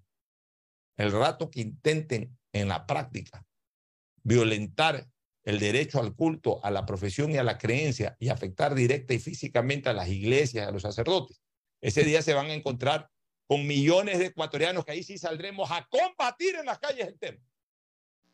Nosotros no somos un pueblo como Nicaragua, desgraciadamente entregado a la dictadura, y un pueblo que seguramente esas generaciones hicieron crecer exponencialmente, estas nuevas generaciones que han vivido en este ambiente han hecho crecer exponencialmente ese sentimiento antiteísta. No, acá este sí es un pueblo creyente, un pueblo católico, es un pueblo que ama y adora a Dios por sobre todas las cosas y que va a saber defender sus creencias y su religión a costa de cualquier cosa. De eso sí estoy seguro, Gustavo. Bueno, vamos con un par de entrevistas. Antes de entrar al segmento deportivo, nos ha visitado el licenciado William Albertico Limones Rodríguez. Esto de Albertico Limones, ah, antes déjame decir quién es el personaje. Es un señor que edita libros, pero que es no vidente. O sea, más mérito todavía, una especie de un Homero ecuatoriano, no vidente, pero que me imagino recita sus versos, sus glosas, sus versos, su literatura, la recita, alguien lo ayuda a escribirla. Como Homero, pues te acuerdas del gran Homero, la Iliada y la Odisea, mi querido Gustavo, las recitó y otro las escribió, ¿no? Eh, eh, no, no, te escucho, estás con el audio apagado. No te escucho. A ver si... Sí, aló, ¿me escuchas? Sí, sí, sí, claro, claro. Ah, yo te siempre digo, Alfonso, que Homero escribió el relato de la Primera Guerra Mundial, porque la, la Iliada es eso. La Iliada es la primera guerra del mundo conocido. Así del, es. Del mundo civilizado. Y aquí tenemos a una persona no vidente que, eh, edita libros, ¿no? Él es el licenciado Williams Albertico Limones Rodríguez. Mi primera pregunta, William, esto de Albertico Limones, ¿es por la serie, por la película El Derecho de Nacer? Eh, eh, se lo conocía a, uno de los protagonistas, al, hijo que no, se le, que no se le quiso permitir que nace, que finalmente nació. se lo conoció como Albertico Limones. Eh, por eso usted se pone esto de Albertico Limones. Bueno, muchas gracias, abogado Jaro, por la oportunidad que me brinda a Teo Herrero Talaya. Y déjeme decirle que ese nombre, cuando yo nací, había esa no, radionovela que se llamaba El Derecho a Nacer. Claro. Creo que era la señora Libertad Lamar, que la que era. Así es. Y en esos años, pues yo nací, mi padre, mis padres de, escuchaban la radio, entonces por ahí se derivó el nombre, mi segundo se, nombre. Se da cuenta, sí, porque Albertico sí. Limones, como, como el actor de, de esa telenovela. Bueno, pero de telenovela, que es al finalmente algo que tiene que ver con la literatura, lo que estamos tratando en este programa. Usted tiene aquí algunos libros, Manojo de versos y glosas, este, tomo uno, tomo dos, Cuando el caminante avanza, las almas y los corazones vibran. Eh, también tiene usted Un mundo de penuria, de penumbras, Penumbra. El caminante. Tiene otro libro, Nociones conceptuales de virtudes y valores. Bueno, todos estos libros cómo los ha inspirado y sobre todo cómo se han logrado producir en razón pues incluso de su dificultad de no vidente. Bueno, déjeme decirle, abogado, que la verdad sea dicha, esos libros fueron con mi esposa, que ahora goce la paz de Dios, es la coautora de los cinco libros. Ella pues partió en el mes de marzo del año 2019, pero después eh, dejamos, eh, terminamos el libro número 5, que estoy hablando de las virtudes y valores. Entonces, eh, a partir de marzo del, del, 2019, pero el libro lo hicimos en el 2018. Y yo lo edité en el 2020, en pleno desarrollo de pandemia, o sea, el último libro. El, este de nociones conceptuales correcto, de virtudes y valores. Correcto. Precisamente tiene un título, de acuerdo a la situación caótica que vivimos, yo creo que estamos cansados los ecuatorianos de tanta corrupción, abogado. Entonces me vi sin tener ojos en la necesidad de aportar con algo para ver si se consigue algo, algo de mejorar el modo vivendi de nosotros. Dígame una cosa, este, licenciado. ¿Cómo, ¿Cómo es el modus operandi para, para poder eh, desde redactar eh, y luego editar esto? Porque, a ver, yo también he hecho varios libros, pero gozo a Dios gracias de la posibilidad de ver. Entonces, yo primero investigo, leo, leo otros tomos, otra información bibliográfica. Luego, obviamente, pues estoy escribiendo en mi computadora, estoy leyendo, estoy viendo. Digamos que ese es el proceder natural de cualquier editor de libros. ¿Cómo edita un libro una persona no vidente? Bueno, yo tengo un equipo de trabajo. Eh, lo conformo mi hija, mi hijo que está aquí conmigo, eh, un asistente que tengo y dos hermanos míos que son profesionales. Pero el pensamiento viene de mí. O La ideología viene de mí. o sea, usted va, va redactando su libro. Yo dicto. Usted dicta. Y Dicto y eh, estaba mi esposa, ella escribía. ahora que lamentablemente falleció su señora, ¿quién, quién tomó la posta en eso? Estoy haciendo el libro número 6 con un asistente que tengo. Ella, ella, ella redacta lo que usted dicta. Claro, yo dicto y ella redacta. Estoy ahorita trabajando en mi libro número 6, abogado, que lo titulo Ecuador tierra de todos, Ecuador tierra de nadie. Ah, Precisamente estoy, eh, una radiografía de la realidad en la que estamos viviendo. Y una pregunta, una pregunta, y no lo tome como una pregunta morbosa, sino en razón de lo que usted dice. ¿Cómo ve, entre comillas, usted lo que pasa en el país si no puede ver? Me informo a través de la prensa. Hablada, escrita, y televisada. Bueno, que no veo, pero yo escucho. Y estoy al tanto con decir, abogado, que tengo el programa suyo, lo escucho todos los días. Ah, muchas gracias, me honra su Los, sintonía. los dos programas, el. La Hora del Pocho y Calor Político. Me honra su sintonía, por favor. Me honra su sintonía. Además, los programas de Atalaya. Eh, estoy desde las 5 de la mañana prendido el radio escuchando los programas de ustedes. El de la noche, Calor Político, esa euforia que pone cuando está con el licenciado Poveda. Sí, Eh, con Stalin yo- tenemos yo- a veces a- acaloradas discusiones. Sí, sí. A, lo- a lo González lo escucho muy bien. Ahí está, Es Gustavo. Gracias. Sí, lo estoy escuchando. Me parece un hombre perfectamente instruido.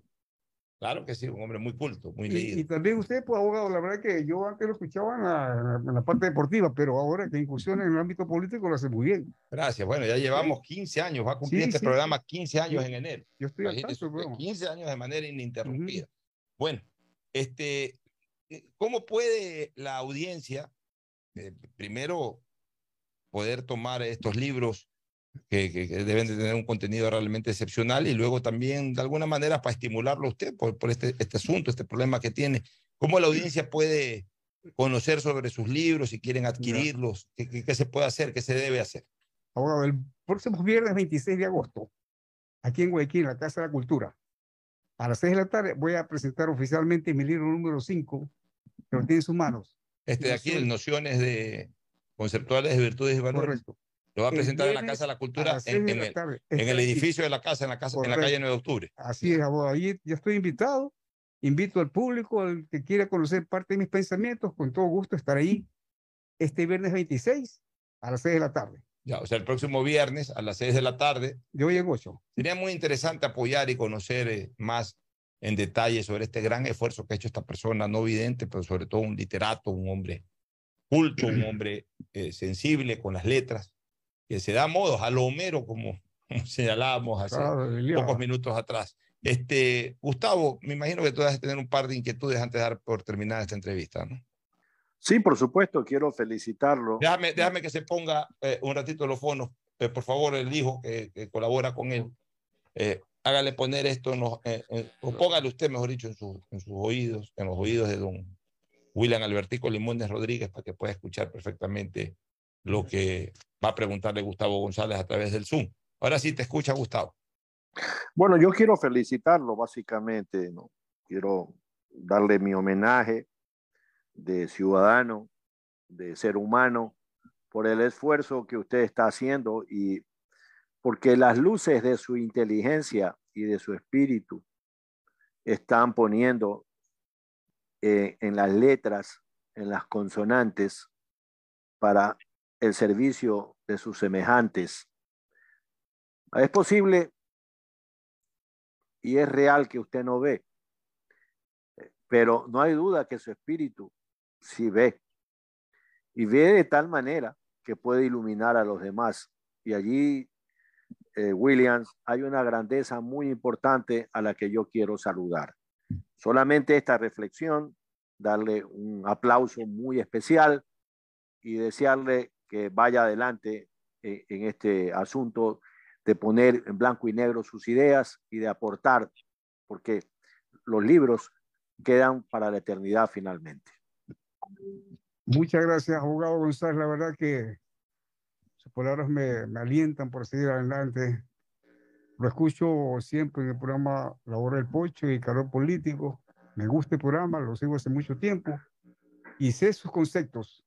Sé eh, la capacidad suya, igual que abogado Jarno. A don Fernando Flores también lo escucho muy bien cuando está y a los otros programas. Pero en todo caso, yo digo siempre que veo con los ojos de Dios, que pienso con la venia de Dios. Por eso hago mis libros.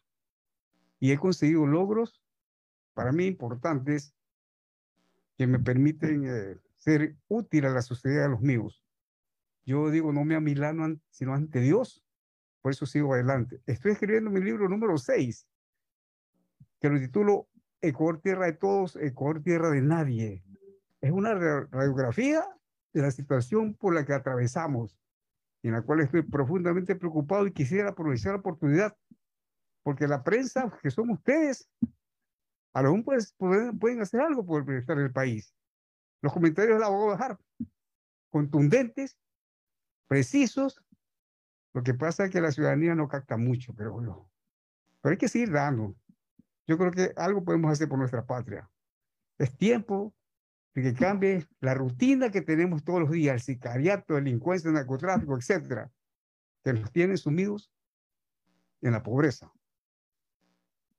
Así es, este, muchas gracias por su participación, el licenciado Williams Albertico Limones Rodríguez, en eh, trabajo conjunto con su equipo.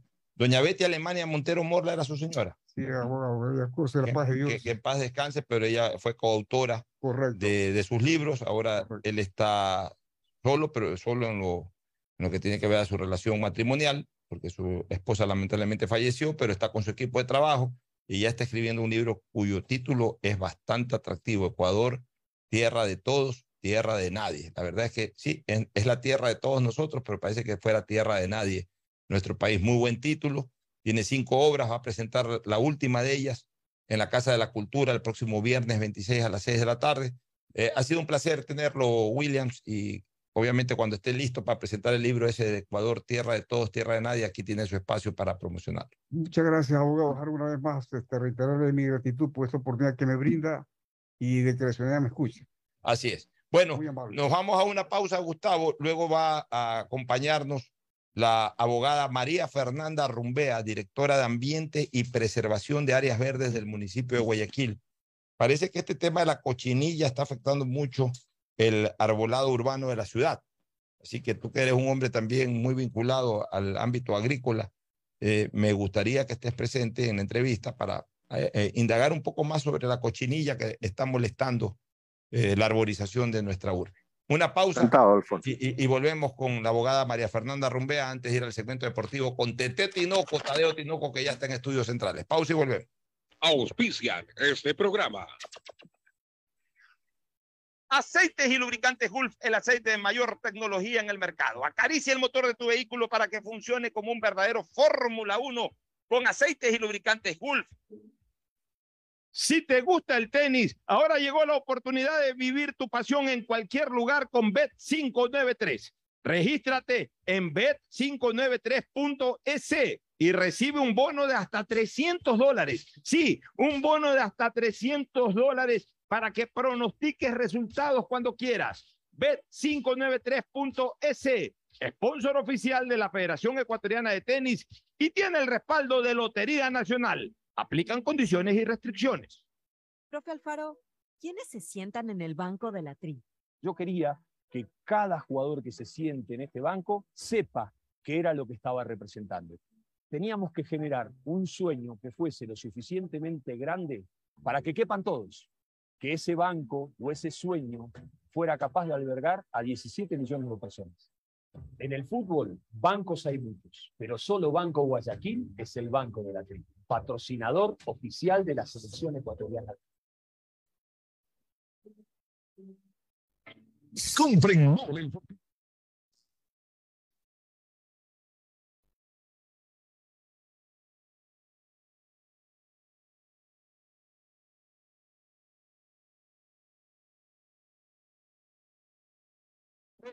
Con el chip internacional Smart SIM de Smartphone Soluciones. Estamos 24 horas en los aeropuertos de Guayaquil y Quito, pasando migración junto al Duty Free. También en Plaza Quil, local 55, en San Borondón, en la avenida principal de Entre Ríos. Lo importante es que cuando viajes estés conectado, sin esperar conectarte un Wi-Fi. Conéctate directamente con tu chip al teléfono celular que quieras llamar a través del WhatsApp o de manera directa. No lo olvides, Smart SIM de Smartphone Soluciones te espera en el aeropuerto con atención 24 horas al día. Amor, ¿no crees que necesito comprar Vision? Deja ver. Creo que no. No veo ninguna cama. Espera.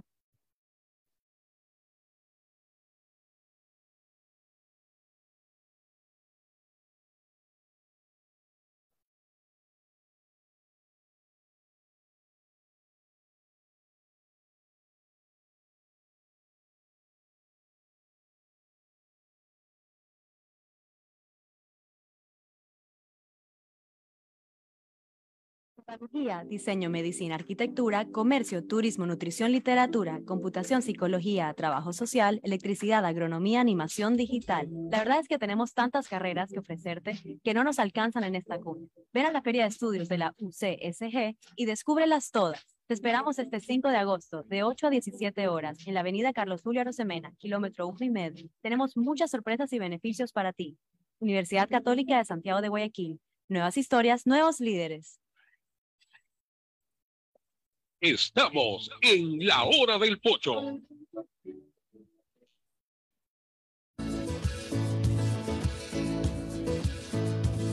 Camino sobre tu piel morena y siento tu latido.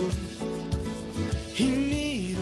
Muy bien, ya estamos en la siguiente entrevista. Vamos a entrevistar eh, este, en, en esta, eh, en este espacio a María Fernanda Rumbea. Ella es abogada de profesión y de paso pues es directora de Ambiente y Preservación de Áreas Verdes.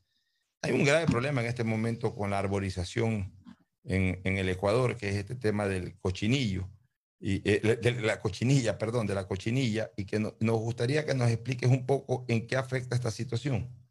Hola, Pocho, ¿cómo estás? Muchas gracias por el espacio. Justamente la intención de poder conversar el día de hoy es transmitir a la comunidad que Guayaquil ha sufrido una plaga, que es la plaga de la cochinilla, eh, introducida desde Colombia y que evidentemente ha afectado a gran cantidad de árboles en el norte de la ciudad, especialmente en cinco ciudadelas del norte como Samanes, Alborada, Sauces, Guayacanes y Orquídeas. Hemos identificado que tenemos muchos árboles en estado necrótico. ¿Qué es la cochinilla? La cochinilla es un insecto que se pega a los árboles y Ya. eh, chupa, por así decirlo, todos los nutrientes de los árboles y los seca en su totalidad. O sea, un insecto, pero en, en- en buena cuenta te- terminaría siendo también un parásito. Es un parásito, es un parásito que se alimenta eh, de, de los árboles, de sus nutrientes, y que además, la naturaleza es increíble, eh, ellas emanan una leche que las hormigas las eh, ordeñan, por así decirlo, y se nutren de esta leche. Entonces las hormigas además protegen a la cochinilla, pero también dentro de la naturaleza tenemos eh, los depredadores naturales, que son las mariquitas, y estamos desarrollando ya, O sea, las mariquitas son las que eliminan estas se cochinillas comen a las cochinillas. y por ende también desaparecen las hormigas. digamos, las hormigas pierden un, un, un mecanismo de alimentación que tienen muchísimos más. ¿no? Claro, pero, Pero- desaparecen del árbol. Claro, Pero las hormigas no son las enemigas, No, sino las la hormigas no son cochinilla. el Ya. Y, esta, y estas mariquitas, ¿qué son exactamente?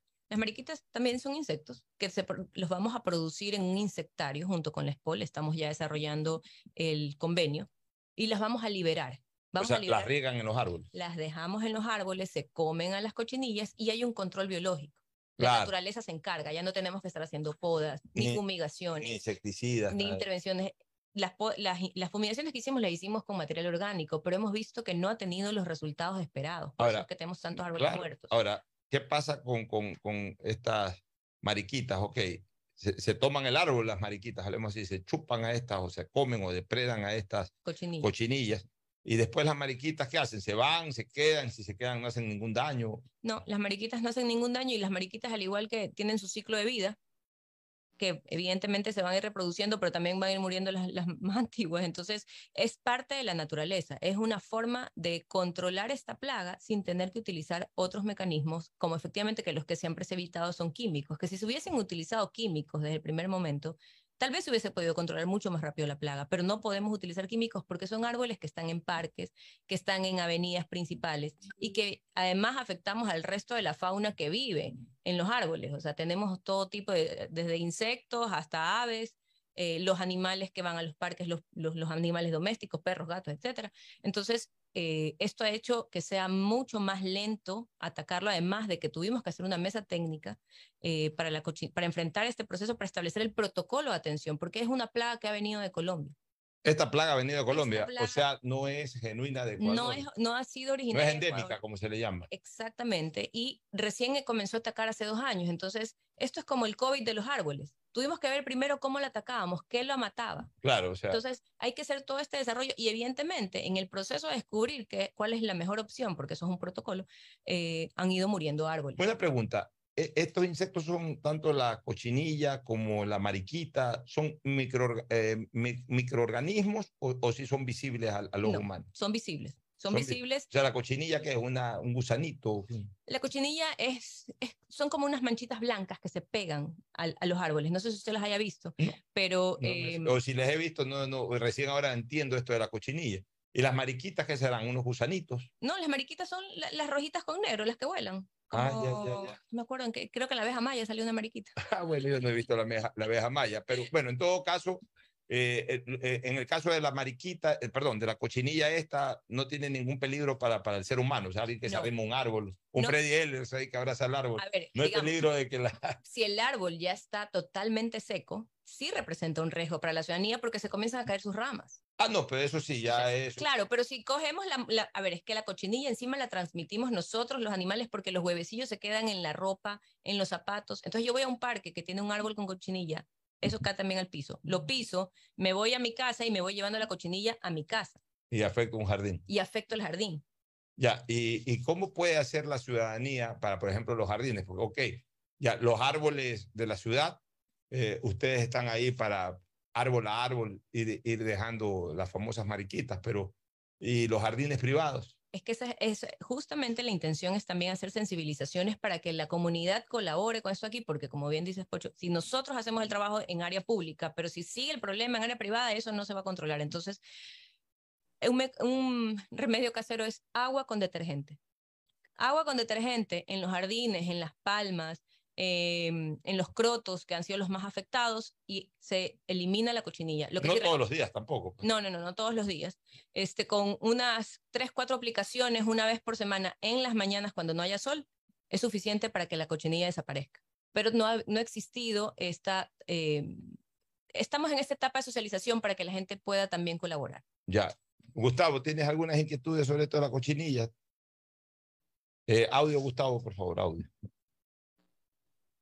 La cochinilla, Alfonso, abogada, buenos días, un gusto. Hola Gustavo, Eh, ¿cómo está? La cochinilla es como una cucarachita, Alfonso, pequeña, muy pequeña, pero visible. No, y entonces se pone unas manchas blancas de tejido. La cochinilla ha sido usada desde hace muchísimo tiempo como colorante natural. Y hay cultivos de cochinilla. Y por ejemplo, en Oaxaca, México, hay una especialización porque se usa también el, el- el- colorante que genera, ¿no? Eh, es muy especial, se usa para cosmetología. En Colombia tuvieron un desfase eh, respecto a la cochinilla porque la usaron para combatir una plaga. Y entonces se degeneró, se, degeneró, se desbalanceó el, el, el centro natural de las cosas y hubo una superpoblación de cochinillas que la estamos sufriendo nosotros ahora. La cochinilla siempre ha estado allí, pero cuando en la naturaleza todo se autorregula adecuadamente, la cochinilla pues sobrevive en condiciones que no afecta al ser humano. Cuando no es utilizado, como te digo, desde el punto de vista de cosmetología o como tinte natural, se obtienen unos colores muy especiales que en el caso de los mayas y los aztecas eran muy, eh, eh, eh, esos colores eran muy eh, bien valorados.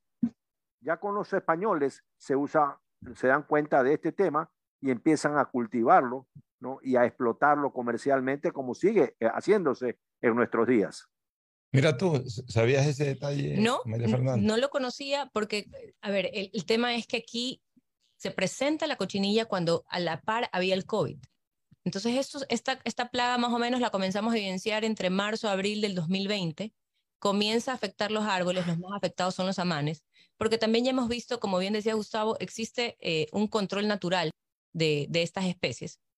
Entonces, hay especies que han respondido de mejor forma a, a la cochinilla, que si bien las afectó en un principio ya se han recuperado, como los Fernán Sánchez, que son árboles nativos de Guayaquil, Correcto. Pero los amanes que son introducidos han sido los que más han sufrido. Entonces también ya hemos identificado que las mariquitas tienen un mejor resultado también en los árboles de hojas anchas, porque se esconden del sol y no, no, no se afectan. Entonces, bueno, todo este tema eh, es parte de lo que hemos venido estudiando y de lo que ya hemos implementado para la liberación de las mariquitas y con esto tener un control a largo plazo. Ahora, aquí hay un proceso y Gustavo eh, debe saberlo también. eh, el convenio que estamos fi- firmando con la SPOL es de tres años, porque el insectario va a ir produciendo, dentro de los pr- primeros seis meses planeamos liberar 5.000 mariquitas, pero esto tiene que ser un tema eh, a largo plazo. Claro, que no se quede solamente con una primera producción, Así sino es. que garantice sustentabilidad para la lucha contra la cochinilla durante un tiempo que se la puede eliminar. Y que ya, ya forme parte de- del sistema eh, del arbolado urbano, o sea, Y- ya, y ya también- forma y parte del también supongo- ecosistema. y también supongo que este insecto, al que le llaman mariquita, también se reproduce naturalmente. Se reproduce naturalmente. Entonces ya después ya viene una reproducción, Es más, nosotros es justamente natural, sí, la semana claro, ya pasada... más allá del insectasario ese, ya, Sí. ya, ya naturalmente se... Así es, se reproducen. La semana pasada, lo, lo bueno es que hemos visto que hay una eh, gran cantidad de mariquitas. Se han ido reproduciendo desde el- los primeros meses que, que se comenzó a hacer el, el levantamiento de esta, de esta línea base. Y ya hemos visto mejores resultados en árboles. Entonces ya se está comprobando que sí funciona dentro de este protocolo y es lo que ya vamos a comenzar a implementar en toda la ciudad. Bueno, una manera de luchar eh, en favor de la naturaleza, porque ¿qué pasa con esta cochinilla si es que no se la combate? Digamos que ustedes no se dan cuenta o hay desidia, cosa que por supuesto no hay en tu departamento, pero si fuera el caso, o eh, dentro de- de- del ámbito privado, de los jardines privados, eh, la gente no se entera, no, no se logra socializar bien esto y la cochinilla esta ataca los árboles, ataca las plantas. De repente uno comienza a ver que se caen los árboles, Sí, y no solo eso es que... incluso de grandes troncos. Y la sí, sí, y por eso es que nosotros tenemos que también hacer una extracción. Ya tenemos identificado 300 árboles en estado necrótico que tienen que ser retirados, pero existe también mucha resistencia de la comunidad y piensa que los, que los cortamos porque queremos cortarlos, que los árboles siguen vivos, que, que eh, no hemos hecho el tratamiento adecuado, pero los árboles ya se encuentran en estado necrótico, se comienzan a caer sus ramas. Dios no quiera le cae a un carro, a un niño que está en un parque, a un transeúnte en una vereda. Entonces, eh, esto tiene que ser removido, pero viene con la siembra de árboles de, de especies nativas. Ahora, claro, debería... Hay eh, una reposición. yo- además, más allá de la reposición, está bien esto de, de que amemos la, la vida, la vida en general. O sea, vivimos en una colectividad bien controversial. Eh, au- Aupamos el aborto, pero en cambio estamos pendientes de la vida animal y de la vida vegetal. O sea, yo, yo no entiendo ese amor por la vida, es un amor eh, condicionado. Lo que es animal y vegetal, ahí sí soy eh, amoroso al máximo, pero ah, en pensamientos humanos, ahí sí eh, vamos por el aborto o este tipo de cosas. Eh, Yo creo que el que ama la vida, ama la vida en general, ama la vida humana, ama la vida vegetal y ama la vida animal y racional. Todos nos eh, somos sensibles ante eh, las mascotas, los cachorros, los árboles, pero también tenemos que entender una cosa. Desgraciadamente, la vida vegetal no es tan eh, fácilmente identificable cuando está viva como la vida animal y la vida humana. O sea, cuando una persona pierde la vida o cuando un animal pierde la vida, todo el mundo sabe que está muerto. Cuando un árbol o un vegetal pierde la vida, uno no, si, si no es la persona que verdaderamente conoce, no sabe que está muerto, sigue sembrado, sigue parado. Así O sea, es. entonces uno piensa que, ah, no, están sacando un árbol, eh, ah, que están atentando contra, la, contra el ecosistema, contra la naturaleza, contra la ecología. No, está muerto ese árbol, hay que sacarlo. La gente no, no se da cuenta que está muerto, que lo ve sembrado. Cu- Cuando alguien ve un animalito en la calle muerto, a uno le da pena, pero eh, evidentemente espera que alguien coja y lo retire. Cuando una persona ve a un muerto, eso da pena, da terror, si es que es una muerte como se están produciendo ahora último en el país, pero bueno, uno dice, en algún momento va a llegar, eh, eh, eh, van a llegar las personas correspondientes para retirar a ese muerto de la calle. Bueno, es igual el tema de los árboles. Ahora, ¿qué es lo correcto también? Que vayan a retirar estos árboles muertos, personas equipadas, identificadas, autorizadas para eso, a efectos de que ya también sería una estupidez por parte de ciertos ciudadanos que ven que están retirando un árbol, personas uniformadas, autorizadas, etcétera, y hacer un escándalo. que- No, sea, si lo están retirando es porque ese árbol ya está muerto. O sea, tienen que entender eso también. Vivimos en un país en donde la estupidez es posiblemente el deporte nacional. Y, y, y a eso no lo podemos evitar. Pero bueno, eso le corresponde ya al departamento correspondiente del municipio retirar los árboles que desgraciadamente han perdido su vida. Adicional a que nosotros emitimos un informe técnico, pedimos autorización al Ministerio de Ambiente, en nuestro departamento tenemos a ingenieros agrónomos, ingenieros forestales, biólogos, entomólogos, inclusive ahora por la cochinilla. Entonces realmente existe un equipo multidisciplinario que conjunto a la mesa técnica que está integrada por universidades, por empresas, por ag- agrocalidad, agripacket, eh, MAGAP, este, realmente tenemos una validación de lo que estamos haciendo. No es un, no es un, no es un tema que se ha hecho al azar o un tema que se ha- hay, hay todo un protocolo, hay todo un proceso. Aquí están las fotos de la cochinilla. Y, Mire, y mire cómo, aquí está la foto de cómo se la come la mariquita. Ya, entonces, eh, esa mariquita gorda.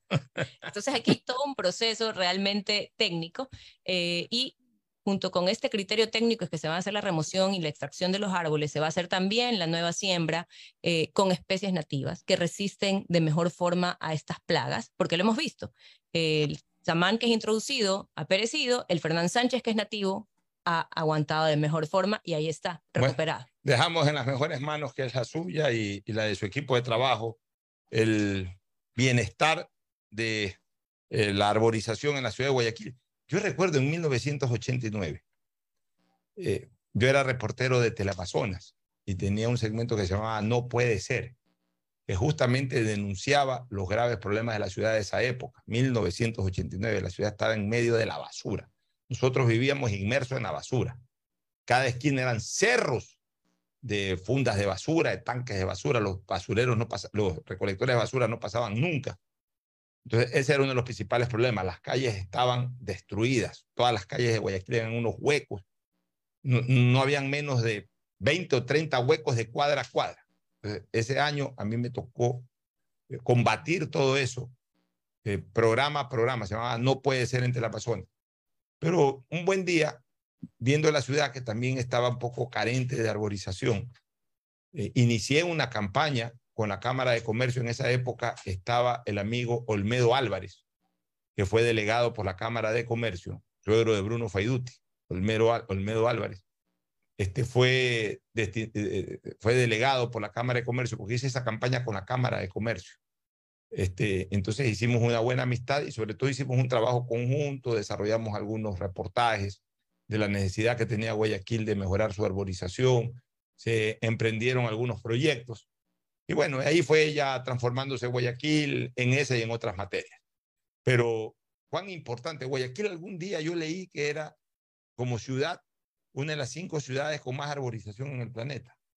con nuestras condiciones geográficas, sí, la cuarta ciudad, condiciones geográficas y con habitantes. Ahora, aprovecho, Pocho, porque usted decía que hay gente que es muy odiadora, entonces voy a- la otra vez veía unas declaraciones de un odiador en que decía que Guayaquil solo tiene 60 mil árboles. No es verdad, Guayaquil tiene censados 100 mil árboles. Y adicional a eso, en los últimos tres años hemos sembrado 16 mil árboles. Solo en diciembre vamos a sembrar 8 mil árboles en área urbana. Entonces, y, y hablan de que se necesitan 500 mil árboles más. Pero es que es súper fácil hablar. ¿Pero dónde, sembramos? Pues 500 mil árboles. Claro, hay que, es una ciudad que también se, se hizo muy cementera. muy- No, es una ciudad que si usted al sureste y usted para, para sembrar un árbol, le sale agua, pues porque todo, todo esto fueron invasiones que rellenaron el estero salado y el nivel freático es muy alto. Entonces, es una ciudad que tiene unas condiciones geográficas, que por eso somos tan vulnerables al cambio climático y que sí, necesitamos incrementar los árboles en Guayaquil para poder mitigar la crisis climática que estamos enfrentando a nivel mundial. pero hay que hacerlo con un criterio técnico. No es salir y decir, "Ah, sembremos porque sal-". Sembremos por Hay que- sembrar. hay que ver, tiene que haber un criterio técnico, qué es lo que nosotros estamos haciendo y vamos a sembrar y estamos incrementando eh, los árboles en Guayaquil con un criterio técnico. Muchas gracias, María Fernanda. No sé si Gustavo quiere hacer algún comentario final o alguna pregunta. So- solamente, María Fernanda, con mi propia experiencia, yo tengo una reserva forestal ah, importante, ¿no? una reserva con un, que es considerada un referente global en conservación. Precisamente el día de antier fue presentada en una intervención que se dio en China sobre esta, este pro- proceso de conservación que yo mantengo. Y también tengo plantaciones forestales. Y hay una cosa muy interesante, Alfonso. La cochinilla me ha matado algunos árboles de teca. Fíjate. Los ha matado. Los seca, los deja totalmente secos allí. Pero digo algunos porque la teca está pues cercana al área enorme de los bosques. En los bosques, donde la cosa está, digamos, eh, eh, eh, normal, porque re- regresamos. Si tú tienes una plantación de madera, de teca, eso no es un bosque, ¿sí? Es una plantación monopólica de una tipo de planta. En el bosque encuentras absolutamente todo. Hay- Existe una serie, decenas, miles de plantas que están allí conviviendo y todo esto. Allí no hay cochinilla, o si hay, está controlada por las mariquitas y controlada por todo lo que los pesos y contrapesos con que la naturaleza se rige, mi querida María Fernanda y Alfonso. Así es, así es, justo por eso nosotros en nuestros bosques no tenemos cochinilla, porque hay un control natural y biológico. Y además, como bien dice Gustavo, hay diversidad de especies. Y hay especies nativas de Guayaquil que tienen mucha mayor eh, resistencia a estas plagas que las introducidas. Claro. Muy bien. Gracias, María Fernanda, por Gracias, tu presencia. Pocho, La abogada. María Fernanda Rumbea, directora del Departamento Municipal, eh, que se relaciona justamente con todo este tipo de, de cosas para dar el, el cargo exacto, directora de Ambiente y Preservación de Áreas Verdes. Muchas, Muchas gracias, María. Fernanda. Nos vamos a una pausa, retornamos con Tete Tinoco y el segmento deportivo. Un abrazo, Gustavo. Gracias por tu presencia. Feliz fin de semana, se nos cuidan. El siguiente es un espacio publicitario apto para todo público.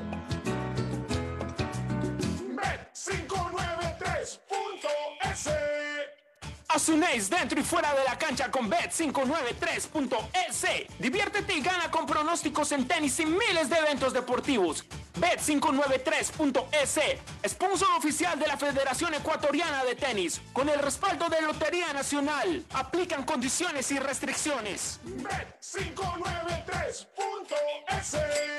Lo viven ellos, lo juegas tú.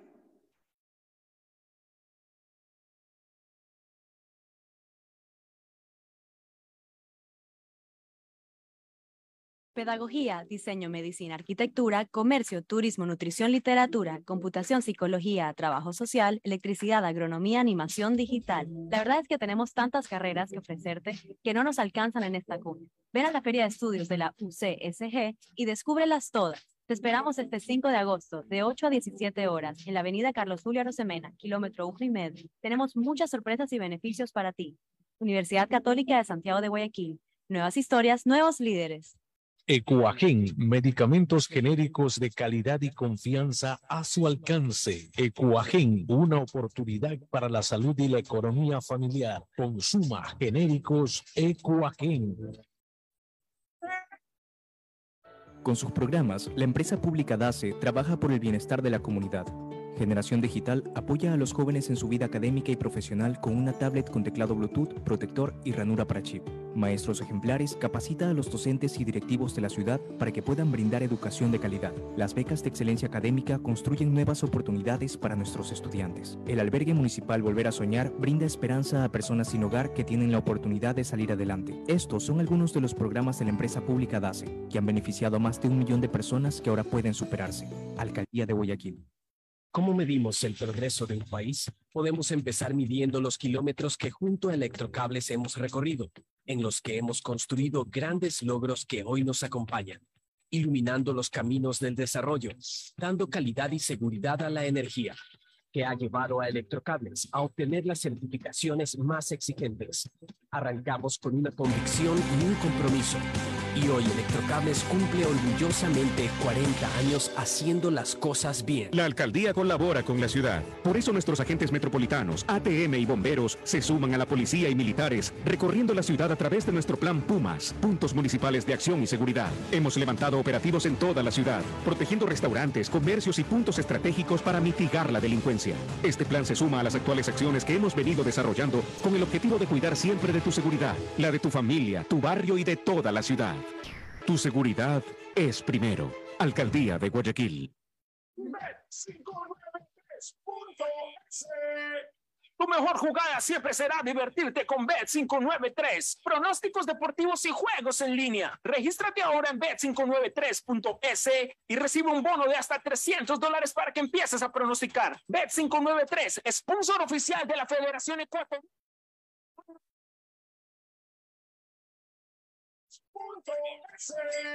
Lo viven ellos, lo juegas tú. Aplican condiciones y restricciones. Compren.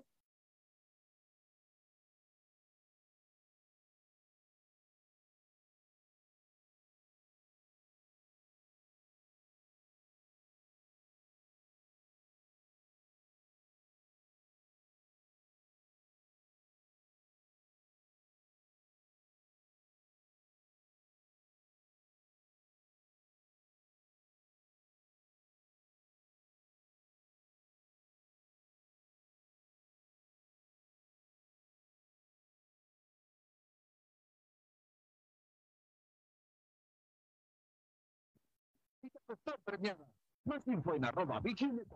También participa Viking. Conectado con Internet a más de 150 países al mejor precio con el chip internacional Smart SIM de Smartphone Soluciones. Estamos 24 horas en los aeropuertos de Guayaquil y Quito, pasando migración junto al Duty Free. También en Plaza Quil, local 55, en San Borondón, en la avenida principal de Entre Ríos. Lo importante es que cuando viajes estés conectado, sin esperar conectarte un Wi-Fi. Conéctate directamente con tu chip al teléfono celular que quieras llamar a través del WhatsApp o de manera directa. No lo olvides, Smart SIM de Smartphone Soluciones te espera en el aeropuerto con atención 24 horas al día. ¿Cuál es la importancia del banco para la selección? Desde este banco plantamos la semilla de un sueño. Cuando uno llega a su hogar, ve a su familia, mira para atrás y ve que el, todo el sacrificio no fue en vano. Y ese sacrificio se pudo hacer realidad porque hubo un banco también que le dio la posibilidad de que ese sueño se pueda cristalizar. En el fútbol, bancos hay muchos, pero solo Banco Guayaquil es el banco de la tri, patrocinador oficial de la selección ecuatoriana. Hay sonidos que es mejor nunca tener que escuchar. Porque cada motor es diferente. Desde hace 104 años, Lubricantes Full mantiene la más alta tecnología y calidad en línea de aceites para motores a diésel y gasolina. Está hecho con una fórmula especial para dar excelente protección a todo tipo de motores, evitando el desgaste prematuro de pistones, anillos y árbol de levas, ayudando a mantener limpio el motor y libre de depósitos que se forman por las altas o bajas temperaturas. Dele a su motor lo que se merece. Lubricantes Gulf, la más alta tecnología en lubricación. 104 años preservando la vida de su motor. Lubricantes Gulf. Gulf es más lubricante.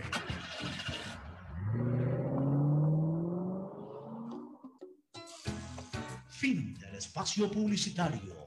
Usted está escuchando un programa de opinión, categoría O, apto para todo público.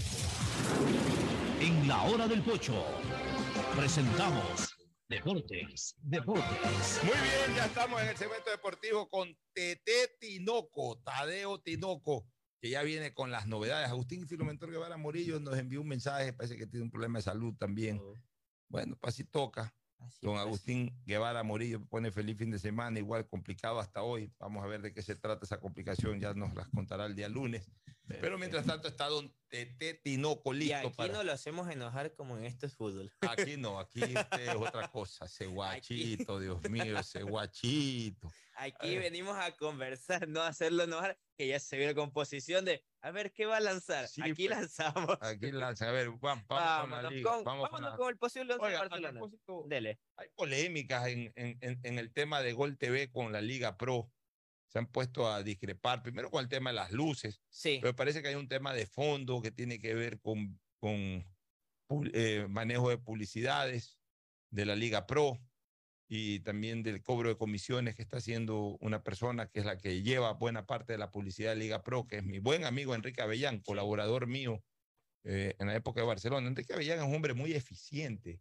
Y es Eh, experto eh, en esa eh, Y área. es experto en área ya de publicidad vinculada al deporte y en particular al fútbol. Eh, Es un hombre muy eficiente, consigue mucha publicidad, muchas activaciones. O sea, es un hombre que lleva dinero a la mesa del fútbol. Y obviamente, siendo ese su trabajo, es obvio que tiene que cobrar comisiones.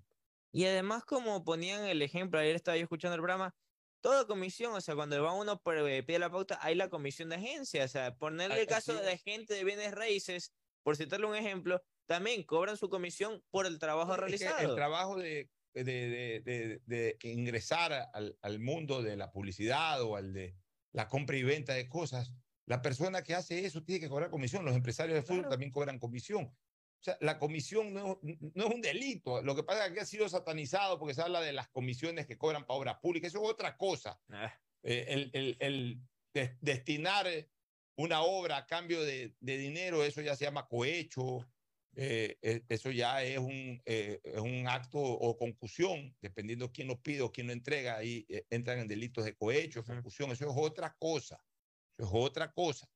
Acá no, acá en el libre mercado, en, el, en, en la relación privada, hablemos así, si yo traigo una publicidad tengo derecho a cobrar una comisión porque he hecho la gestión, he conquistado al cliente para que venga y en vez de tomar en cuenta a otros lares, tome el mío. Entonces, obviamente, si me trae mi cliente, toma la comisión. Me conviene pagarle una comisión para que ya no me traiga solamente uno, sino para que me traiga dos, tres, cuatro gratis, no me los va a traer. Una cosa que es importante señalar, Enrique Avellán no es empleado de la Liga Pro, o sea, no cobra sueldo. Él es freelance, o sea, eh, su relación es esa, lleva la publicidad y cobra comisiones. Un trabajo absolutamente legítimo. Es que hay muchos lo que se dejaron llevar fue por la página de Liga Pro, el organigrama. Entonces, quizás ese aspecto fue lo que... Ah, él puede estar formando parte del organigrama, pero no es empleado, o sea, él no cobra un sueldo. Él puede tener a lo mejor alguna función como de vendedor oficial, lo que sea, pero no cobra un sueldo. Desgraciadamente, desgraciadamente todo se malinterpreta en este país y, y esta no es la excepción. No, esta no es la excepción. Y lo peor de todo es que todo deriva a raíz de un partido. Un solo partido, mire toda la conmoción que Con el causó. tema de un estadio que no tiene luces, entonces no y se el año puede- pasado se jugó ahí mismo. No se puede jugar de noche. No se puede jugar de, de noche en un estadio donde no hay luces. pues, ¿Cómo quieren jugar? A media luz, a, a oscuras. O sea, todo, todo es un relajo realmente. Cuando se quiere pelear, se anda buscando cualquier excusa para buscar pelea. Bueno, vamos a lo futbolístico. No, pues, y, o sea, vamos a ver que este, justamente lo futbolístico del partido que causó problema, Barcelona ya ha definido su once para su visita mañana. ¿Cuál es el 15 once del equipo amarillo? El once del equipo amarillo va de la siguiente manera. Burray en el arco, Perfecto. Velasco, Rodríguez, Sosa y Leonel Quiñones en la zona defensiva. O sea, defensa completa, línea Completa. no cambia. Rodríguez, Sosa. Aymar ya no está en Barcelona. ¿no? Eh, está en la banca. Recordemos O sea, que fue expulsado. nunca fue transferido, eso es lo que- No, nunca fue transferido. Le Ya. puso perezas con Jorge Célico y se mantiene en la plantilla. Fue utilizado, pero al ser La, utilizado, la- la- la expulsado. dupla principal es Paco con, con Lucas Sosa y los marcadores de punta Velasco y Leonel Quiñones, que a veces tienen unas de cal y a veces tienen unas de arena. Sí, entonces aquí va la mayor novedad. Vuelve Nixon Molina al once titular tras la ausencia de Michael Carcelén. Vuelve Nixon Molina. ¿Con quién va Nixon? Con Bruno Peñatares acompañado. Volantes centrales. ¿Quiénes más constituyen la media? Por derecha, Jonathan Perlaza. Izquierda, Adonis Presión, que debe ser el intercambio. Y en medio, como media punta, Fidel Martínez. Y arriba, el degollador, John Jairo Cifuentes. Eh, Eso es lo que tiene Barcelona. Siguen eh, no colocando, no poniendo de titular al Quito Díaz. Eh, mira, ya el Quito Díaz ya escribió su historia en Barcelona. Ya ahorita, lo Eso es que pase con el Quito Díaz, si juega, no juega, ya es irrelevante, por lo menos para criterios como el mío, de que es el mejor 10 de la historia del Barcelona.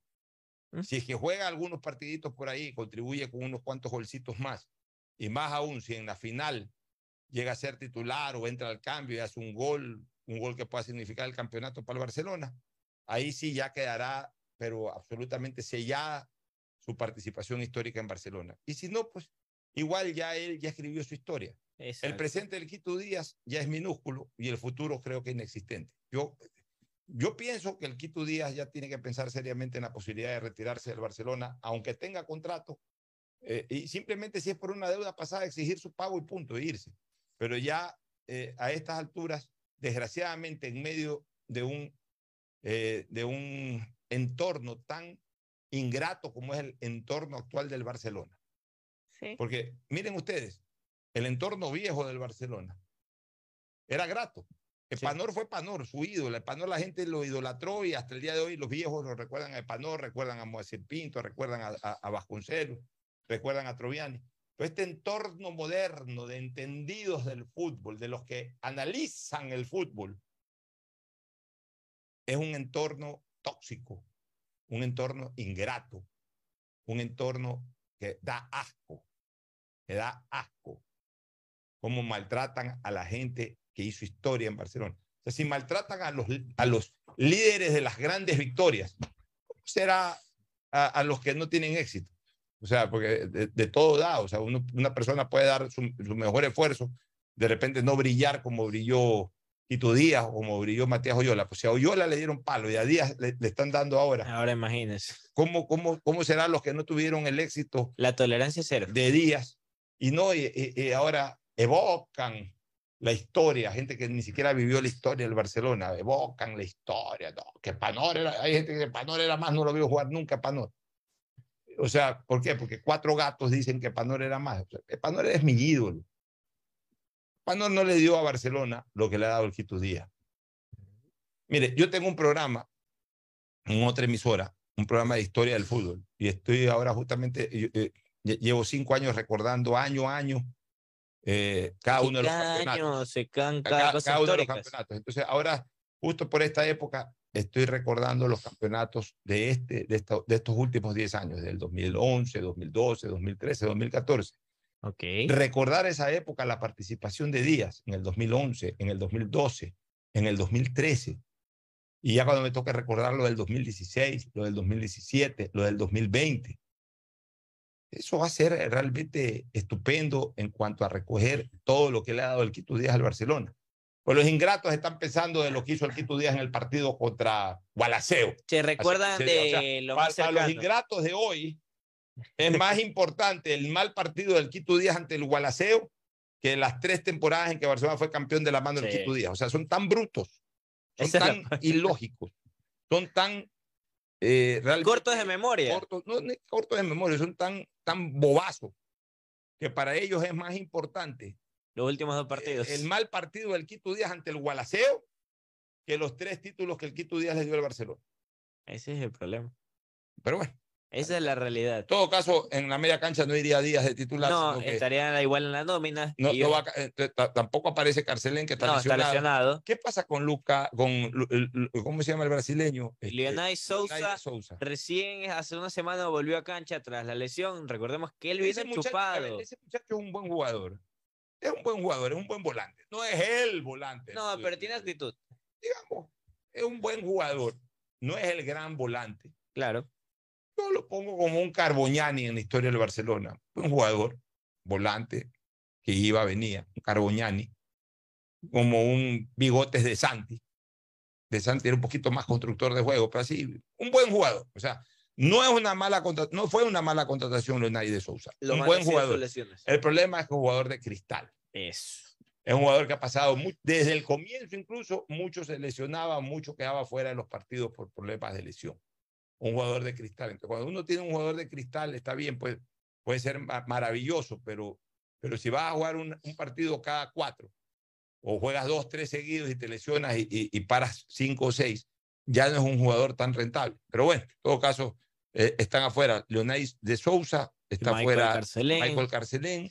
Esas son las principales bajas. Ya, las principales bajas. Aún así, Barcelona arma un medio campo que yo creo que es lo suficientemente sólido. Dos, dos volantes laterales, que serían Perlaza y Adonis. Un, un enganche que viene desde atrás con fuerza ofensiva, que es Fidel Martínez. Y dos volantes centrales, que son Piñatares más defensivo y Nixon Molina, que se desprende que se bastante desprende bien hacia el adelante. ataque. Vamos a ver cómo le va. Y adelante Cifuentes, que es hoy el único delantero que tiene Barcelona. El único, porque no hay más. Primero se desafectó de, de Garcés y luego transfirió a Mastriani. Y vamos Ayer hablaban que de completarse, por ejemplo, el 60, el 40% de que resta de Mastriani, mientras otros porcentajes de Josué Quiñones, un central que también fue enviado a la MLS, llegarían a recibir casi 8 millones de dólares. Al Ojalá. momento tienen 5 millones 200 mil dólares recibidos en todos los pases que han concretado. 3 millones es el de Byron Castillo. Bueno, Mientras ojalá. que el rival, Orense, va con un bloque defensivo bastante cambiado. Rolando Silva en el arco, Gabriel Corozo, Galo Corozo, está Gabriela Chilier, Acosta y uno de los mellizos Quiñones. O sea, van cinco en el fondo. Godoy, Asís, Koufati, Jonathan Julio y Villagra, el, el extranjero. Jonathan Julio. Sí. El que era de liga. Julio Angulo, Julio Angulo. pues, sí, ¿no? sí, ¿Qué sí, sí, sí. habla usted? Pues, Sí, Julio sí. Angulo, pues, Julio Sí, sí, Angulo. sí. Julio sí, Angulo. estuvo en Barcelona, surgió en Barcelona hace 12 Ese años. mismo. ¿Qué pasa con Joao Rojas, el original? A él a veces va la variante. Él va a veces a la variante, a veces titular, pero no es constantemente eh, frecuente en el equipo antes de Andrés García, hoy con el Juan Carlos Pechón León. O sea, que Pechón debuta este, este domingo. Pechón debuta. Por Este sábado, ejemplo, perdón. Partido a las en 3 de la tarde. ¿no? 3 de la tarde, 15 horas. En el partido anterior, en el caso de Joao, estuvo, eh, ingresó al, no, no ingresó ni al cambio. Estoy revisando aquí la Mira, un información. jugador que aparentemente todavía tiene hilo en el carrete, pero lo usan poco. Vamos a ver si el Pechón León, ese es otra, el Pechón León, por eso se fue en 9 de octubre, pues tiene jugadores de jerarquía y se pone a experimentar con, con jugadores. Les gusta ellos poner en la cancha a los que todavía lo, lo ven de abajo hacia arriba al técnico. O sea, estos técnicos tienen a veces como el complejo, técnicos nacionales, de que este jugador, porque es internacional y todo, me ve por encima del hombro. Nadie te ve por encima del hombro. Los técnicos siempre van a ser los dueños del camerino, simplemente tienen que hacerse respetar, pues no menospreciando o peor, eh, eh, no dando el espacio que se merecen ciertos jugadores por su trayectoria. Yo creo que este Joao Rojas es un jugador que todavía puede serle muy útil a Lorenzo, pero lo, lo usan muy poco. Es más, yo lo he visto en algunos partidos que cuando entra es un jugador diferente. De Foga por la izquierda. Es un jugador diferente, es un jugador que todavía tiene jerarquía, que en un momento determinado se le presenta una oportunidad, sabe cómo definir. Bueno, vamos al partido de. eh, eh, ese es el partido de las 3 de la tarde del Ese sábado. es el de las 15 horas del Mi sábado. pronóstico Bet 593, ya lo dije ayer, para mí gana Lo Barcelona. dijo Victoria ayer, me acuerdo. Por otro lado, recordemos la fecha, el cuadro azul recibe el domingo a las 18 horas a Deportivo Cuencas. Ese es un partido durísimo, muy buen partido. Mi pronóstico Bet 593 es que gane Melec. Ahora, ¿cómo va a armar A Emelec? ver, de las novedades del cuadro azul están las siguientes. La de Pedro Ortiz en el arco, se mantendría Romario Caicedo, Leguizamón con Guevara y por izquierda estaría el jugador Jackson Rodríguez. Ya también su defensa completa el día de hoy, ¿no? La novedad viene en el medio sector, Sebastián Rodríguez con Roberto El Gato Garcés. Dixon Arroyo fue expulsado del partido anterior.